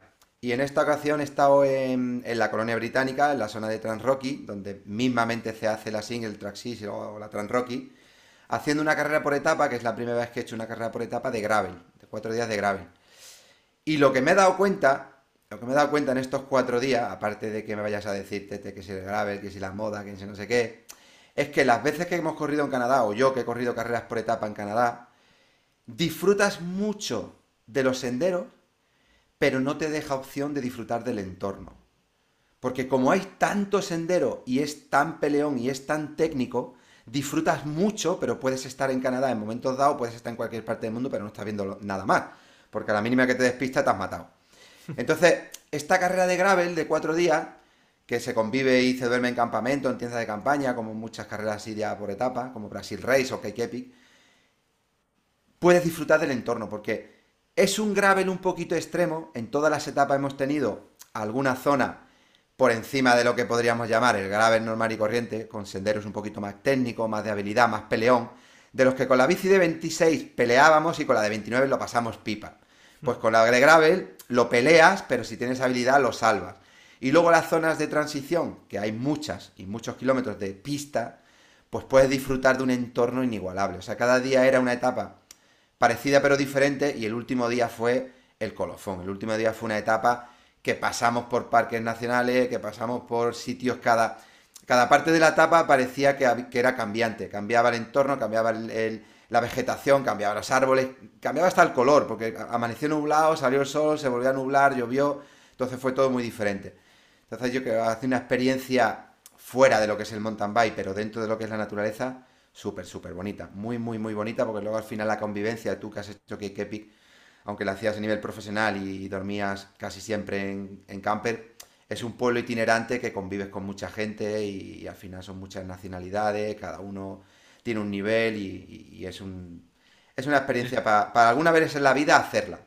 ¿Y, la, y, y allí conciben el gravel como competición, competición o lo que tú dices? ¿Realmente en Canadá se concibe, tiene ese punto hippie americano que cuando corres allí que es, es parte de show, resultado, pero al mismo tiempo no se olvidan de disfrutarlo y apreciar el, entorno? En Europa se corre, en Europa estamos en, encabronados con el modo race, con los, con los modo race, o sea, race y licra, y allí es otro rollo o qué? Como eres un genio, porque al final es un genio haciendo café en bici y también haciendo preguntas, es una muy buena pregunta. Es una buena pregunta porque yo siempre digo, y lo he hablado contigo muchas veces con José, que las carreras de Canadá, la infraestructura, en realidad tiene todo lo que necesitas para correr, pero si tú eso lo traspasas directamente a Europa, no encajan. No encajan porque, porque es como que están descafeinadas. Falta, falta, falta colorido, faltan banderas, falta. Pero, pero tiene, pero en realidad tiene lo básico. Y lo básico es lo que funciona. Entonces, ese punto, claro, ese punto hippie, un tanto hippie que tú, que tú hablas, es el que yo creía que me iba a encontrar en esta Transrocky Gravel, ¿no? Pues cuando fui a la Transrocky de mountain bike, pues hay 10, 15, 20 tíos que van a muerte y de ahí para atrás pues hay otro grupo que va a muerte pero ya tiene otro nivel y hay diferentes niveles muy marcados, como en casi todas las carreras, ¿no? Aquí, en Europa, en cualquier sitio. Y que yo creía que aquí me iba a encontrar un poco más lo que tú has dicho. Y te puedo poner el ejemplo para que lo entiendas rápido. La tercera etapa, que fueron 107 kilómetros, yo con casi 2.000 metros, 1.600 creo, yo saqué 31 y medio de media. Hostia. Entonces no sé si con esto respondo muy a tu hippie todo, muy hippie, muy hippie, pero la, cafeína les mola que flipas. ¿Cómo iban? Mira, hubo la primera etapa, 20 kilómetros neutralizado, que de verdad yo, como tú, que formamos parte de, organizaciones, me sorprendió gratamente porque el coche marcó un ritmo muy estable y nadie, nadie vulgarmente meaba fuera del tiesto. O sea, la neutralizada era una neutralizada. Ahora te digo, cuando giramos a la derecha, entramos a una organización y se cerraba un sendero, que además se sabía porque lo habían dicho el día de antes en el meeting, ahí entró todo el mundo como si fuera la Copa del Mundo. Y del sendero, del sendero, yo salí a la pista, porque fue un sendero que tenía igual 100 metros, no tenía más. Pero cuando yo salí a la pista, aquello se había roto en mil pedazos. Yo, yo tuve que hacer un esfuerzo sobrehumano, Tete, para enganchar la cabeza. Cuando enganché la cabeza, no encontraba el momento para recuperar. Y de tal manera fue que en cuanto se tensó la cuerda, pues cada uno fue a su sitio y yo me pegué de los 80 kilómetros, pues 60 remando solo como un imbécil. Pero es que no soltaba. Es que quería ver a alguien enfrente y le seguía dando, le seguía dando y le seguía dando. Y ese día llegué séptimo a meta, pero es que no sabía si había llegado séptimo o el 14 o el 21. No, sabía lo que había delante. No sabía, porque como se había roto de tal manera que yo digo, no sé cuántos hay delante y ahí detrás. Oye, ¿te dio tiempo a ver el paisaje a esas historias? Hombre, sí que es verdad que tienes la oportunidad, aunque vaya. Mira, por ejemplo, la etapa 3, esta que, sacamos tanta media, eh, íbamos un grupo de 6 con un nivel bastante bueno, íbamos dando relevos muy, muy constante y todos muy a la par. Más o menos medíamos kilómetro, kilómetro y medio, hasta los últimos 15 kilómetros que ya la gente no tenía mismo gas, ¿no? Pero mientras tanto, todo el, todo el mundo era muy respetuoso, ¿no? Hasta cuando empezó ya la traca. Entonces, cuando a ti te toca ir atrás, sabes que tienes cinco tíos delante y ese tiempo pues vas pendiente a la rueda, pero sí que te fijas en el entorno. dices, hostia, qué río, hostia, qué pista, hostia, qué montaña hay allí, hostia, que... De hecho, pasamos por, por desfiladeros, por zonas muy bonitas que a veces mm, la pillabas de, reojo, pero te da un poco más tiempo a ver un poco más. Disfrutas. Es, curioso, es curioso, es curioso porque, bueno, la pregunta iba bastante encarrilada y es que estamos viendo a nivel mundial que en América y en Canadá se está adoptando el gravel como aquella disciplina más racing. Eh, Y, el Mm, mountain bike en sí se está dejando como, como el cicloturismo Más europeo. pasional, más. Más pasional, más, eh, más técnico y tal. Pero Sí. que se está adoptando el gravel, no el backpacking, el gravel. Sí, sí, Sí, a sí, nivel eh, competitivo De hecho, de, de hecho tú conoces llegará. a, Co- a Corihuala, le conoces. Sí, con igualas, sí. Corihuala en la segunda etapa, estábamos todos en la parrilla y la salida salía en una pista ancha o sendero estrecho, llámale como quiera, por medio de un pinar así rápido, curva contra curva, y salió, pues como si no hubiera un mañana, eran 80 kilómetros y era una salida de cross country. Era una auténtica, digo, pero ¿dónde va Una- este tío? Una, una pregunta, Antonio. Y a nivel técnico, eh, ¿son más ra- ¿es más rápida la bici gravel que tú llevas para eso que estabas haciendo que una MTB rígida, por ejemplo? No tiene nada que ver. Pero no tú metido en ese paquete No, no con tu- una MTB rígida, No aguantas. ¿seguro? Imposible. No llegas. No llegas porque, mira, yo llevo ¿Dónde, dos dónde platos. está el cambio de...? Es que yo, es que eso me... no sé. Pues mira, está en muchos aspectos. Está primero el, la- el la cambio en el momento del recorrido, o sea, que cuando, cuando tú puedes decir que este recorrido ya con una MTB voy más rápido. Primero por desarrollos. Al final, el rango de desarrollos que llevas con una bici de gravel es mucho más, mucho más amplio que una bici de mountain bike. Luego la posición. La posición es mucho más aero, por mucho que quieras que una bici de gravel, que es una bici que la puedes llevar casi al límite de una, de una posición de carretera. Y luego la geometría y los neumáticos, al final la fricción. En las pistas no va, no va a lastrar nunca en la vida un neumático de 2.3 o 2.2 de mountain bike que un neumático de 38-40 de gravel. Entonces todo esto suma. Que hay muchos kilómetros de pista rápida, claro, al final. Claro, claro. Yo de hecho llevo dos platos, llevo un 50 y yo, yo veía que cuando daba mi relevo había gente que llevaban monoplato Que que las pasaban putas, sí, que las pasaban putas porque al final hay un punto en el que por algún lado te va a faltar cuando llevas monoplato. O por arriba o por abajo. Si le pones un plato para subir bien, te va a faltar en el plano bajando. Si le pones un plato para llanear y bajar, pues te va a faltar por arriba cuando vas en repecho. Yo pequé un poco de falta de desarrollo porque las subidas que eran duras eran muy duras. Entonces me hubiese falta, faltado piñones más grandes para ir un poco más desahogado y no fatigar tanto muscularmente. Pero sí que he sacado un punto o, una conclusión que, que he corrido ya diferentes carreras de grave, ya lo venía viendo, pero aquí en cuatro días, tan rápido, eh, me he dado cuenta de que, que la bici de gravel es peligrosa. Y cuando digo peligrosa, digo porque al final vas muy rápido. Muy rápido por pistas o por caminos que no es una carretera, que te puedes encontrar cualquier tipo de obstáculo que no ves, que puede ser un bache, una piedra, una rama, una raíz o cualquier cosa, y que esa bici no solventa igual que una bici de mountain bike, que tiene una, un diámetro de rueda, un ancho de neumático, una suspensión, una posición propiamente sobre la bici. Entonces, te das cuenta de que si quieres disputar y quieres ir adelante, es peligrosa. Si quieres disfrutar y quieres ir rápido y quieres tener la sensación de ir como en carretera muchas veces, pero en pista, en un entorno de montaña y de naturaleza, pues no tanto, ¿no? Te la puedes pegar igual, pero no tanto. Pero, pero yo me di cuenta, digo, ostras, es que es peligroso. Es que vas muy rápido. Hay momentos que vas muy por encima de 50 por hora y cualquier cosa es una hostia gorda. Es una hostia Bueno, gorda. hoy en día la, la tecnología te permite coger esas velocidades. Lo que pasa es que Claro. no dejan de ser bicis en precario. Son mountain bikes en precario. Es carbono, freno de disco, ancho de rueda, eh, pedales Mm. buenos, bielas, Mm. desarrollos, Mm. pero al final no deja de ser una mountain bike en precario que cuando te metes en zonas, como que dices tú, un poco punkis, Eh, eh, sí, buena era punky, pues eh, sí, al final las piedras siguen Ojo. siendo. Se te hace Ojo. bola, se te puede hacer bola. Ojo, y te digo, eh, lo ha definido perfectamente, eh, José. Es un mountain bike en precario o, o el mountain bike que nosotros iniciamos, donde teníamos frenos, no, ni siquiera V-brake, que ya frenaban, cantilever. Sí. Siempre pongo ese ejemplo. Aquí al final es una bicicleta en precario que, como tú has dicho, el carbono absorbe algo que en aquella época ni el acero ni el aluminio absorbían. Eh, los neumáticos son túbules que en aquella época no teníamos. Y los frenos son de discos que te puedes llegar a quedar si tienes habilidad técnica con la bici en un espacio de tiempo relativamente reducido. Porque puedes frenar y frenas.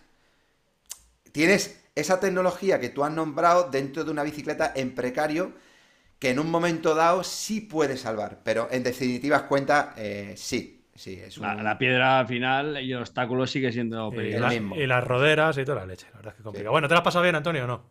Bueno, me lo he pasado, teta. Me he acordado mucho de, de mi patatita. Sí. Yo también iba mirando ahí por las redes y digo, guau, tío. Por, por lástima, lástima que se truncó la aventura, la aventura. Sí, Pero bueno, los días que has estado los has disfrutado. Sí, sí, la verdad es que sí. Al final tú sabes que cuando sales fuera, el hecho de conocer sitios nuevos, gente, cultura, relacionarte, ya eso está alimento. Escucha, ¿comiste carne seca de aquella o no? Mira, Mil- tío. Milton. Mira, ¿Te mola tío. el Milton o no? Mira, la tío, carne sí, seca. Sí, sí, sí, sí. Comí Y te puso el estómago fatal.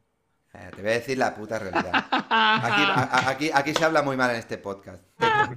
¿Qué has hecho- Espera, espera, No, no, que no. no te escucho, que no te escucho. es que lo he visto venir. Es Tú que has lo he visto venir. Tú has dado la vuelta al mundo. Y a ti no te tengo que venir a contar nada que tú no sepas. Se come de puta pena. Una- es El una paisaje, mierda, el paisaje es muy bonito, pero se come de es puta. una mierda. Mira, Pero yo los estaba, yo estaba Pero los búfalos tienen muy mal gusto. Ya estaba deseando volver para comer como Dios manda. Se come fatal. Y el que te diga lo contrario, tienes que dar muchas vueltas para ir a un restaurante que se coma medio bien. Y tú sabes que es así. Es que no vayamos a engañarnos. Que en Estados Unidos y Canadá no se come bien. Y que venga el americano que quiere y me cuente la película que le dé la Escucha, a, a mí, todos esos países que te ponen salsa es porque esconden algo por debajo. Esconden, esconden algo. Siempre. Cuando pone hasta los franceses, hasta los franceses, te Que nos tienen engañados, que nos Que tienen nos tienen engañados. que nos tienen engañados. A que ver, le es que- ponen la salsa al, al ¿cómo es? El filete al café. Digo, escucha, a mí me das el filete bueno. Y luego dame un acabe, café bueno. cuando Y acabe. luego un café bueno. Pero a mí no me lo mezcles, que me estás, me estás engañando algo. Me estás escondiendo. Pu- Puedes meter publi, pu- café bueno, puedes meter publi. Café bueno, café. Qualery, café. Café de Hermida, café Qualery. Hago café ahora Ni también. un, ni, un, todo. ni un sobre más da de café, sin vergüenza, ya te vale. Uh, es verdad, es verdad. En la Cataluña, en la Cataluña. En la Cataluña, entrega de bici y entrega de sobre de café. Escucha, tengo que renegociar el contrato de eh, corresponsal porque es que no me da, no me Bueno, da la vida, septiembre. eh, Estás ganando No poco dinero, te pagamos poco para lo que te pedimos. Que por cierto, sí. a, las, a las 10 y cuarto me iba, ¿eh? Sí, muy fuerte. que es, es que yo soy, yo soy de los que va a las bodas con un bollicao ya comido, ¿sabes? sí. Calla, calla, calla que estado en bodas contigo. Y nos conocemos. Y, Y nos, nos conocemos. conocemos. Calla, dejamos ese Entonces, capítulo. Que por lo, menos soy- hace, por lo menos ha cenado. Claro, Eso. ahí está. Por eso te digo lo del bollicao. Yo voy a las bodas con un Es que bollicao no, ya es en que el no la ha estómago. pillado, es que no la ha pillado. Es que no ha pillado. Yo ya he cenado y digo, ya, a mí no me pillas. A ti no te van a pillar en ese. Que mm, lo vamos a ir dejando. No quiero yo Sí, cerrar el, el chiringuito. Simplemente por cerrar de manera muy muy rápida, decir a todos los que nos estéis escuchando que Bicilab se va este sábado a la penúltima, porque a lo mejor vamos a Cataluña, carrera que tenemos este año. No, no, no, a lo mejor no. Ya no, ya no. Ya no. Está cerrado. Apenínica Mountain Bike Stage Race, siete días en la zona de los Apeninos. Y Charlie, te cuento un poco los números y datos, que aunque ha dicho Hermida que los números y datos no, no hay que hacer, tomarlos a pie juntillas, pero nos van a dar un poquito de idea de lo que nos encontramos. Y con eso cerramos. Siete etapas. Etapa 1, 52 kilómetros, 1800 metros. Etapa 2, 62 kilómetros, 2350 metros. Empezamos a movernos todos los días por encima de los 2000. Ojo, etapa 3, 105 kilómetros, 3650 metros. etapa 4, 55 kilómetros, 2.200 metros, etapa muy técnica, la etapa 4. Etapa 5, 67 kilómetros, 2.200 metros. Eh, y etapa, ya no sé por cuál voy, por la 6, 63 kilómetros, 2.700 metros. Y etapa 7, 37 kilómetros, que es la corta, con 1.550 metros. Eh, pues eso, que... Facilito. Facilito. Cor- cortita y al Chico, pie. Y chico, dime, Nos dime. vemos en Cataluña, que estáis aclimatados. Tete, Hostia, vamos, a ir Vamos con el, vamos a ir con el punto, ¿eh? Te aviso. nos vemos en Festival, Ahí Tete. estamos. Ojito, vamos a ir Nos con el vemos. punto. Este septiembre hay muchas cosas. O sea que el próximo podcast, buah, entre mis mierdas y las noticias Y las nuestras. no sé, y, las, y las vuestras se va a acumular el tema. Que, Yo ya, José, me, ya me emplazo, ¿eh? Ya me emplazo para el próximo nada, perfecto, José. Muchísimas gracias eh, por- estar aquí. Muchísimas gracias, que ha sido, ha sido un Muchas placer gracias. tenerte. Y nos quedamos con ganas de más cositas, como hemos dicho. Eh, muchas gracias, como siempre, a, a todos los que estáis ahí escuchando. Y muchas gracias, Antonio. Muchas gracias a Jota, que se ha tenido que ir. Muchas gracias a todo el mundo. Eh, Mi nos sangre, vemos en Tete. el- en- nos vemos en el próximo podcast, chicos. Un placer. estamos. Venga, Gracias sangre a todos. Chao. Chao, chao, sangre para ti. Chao, Tete. Chao. Chao, Tete. Chao, chao.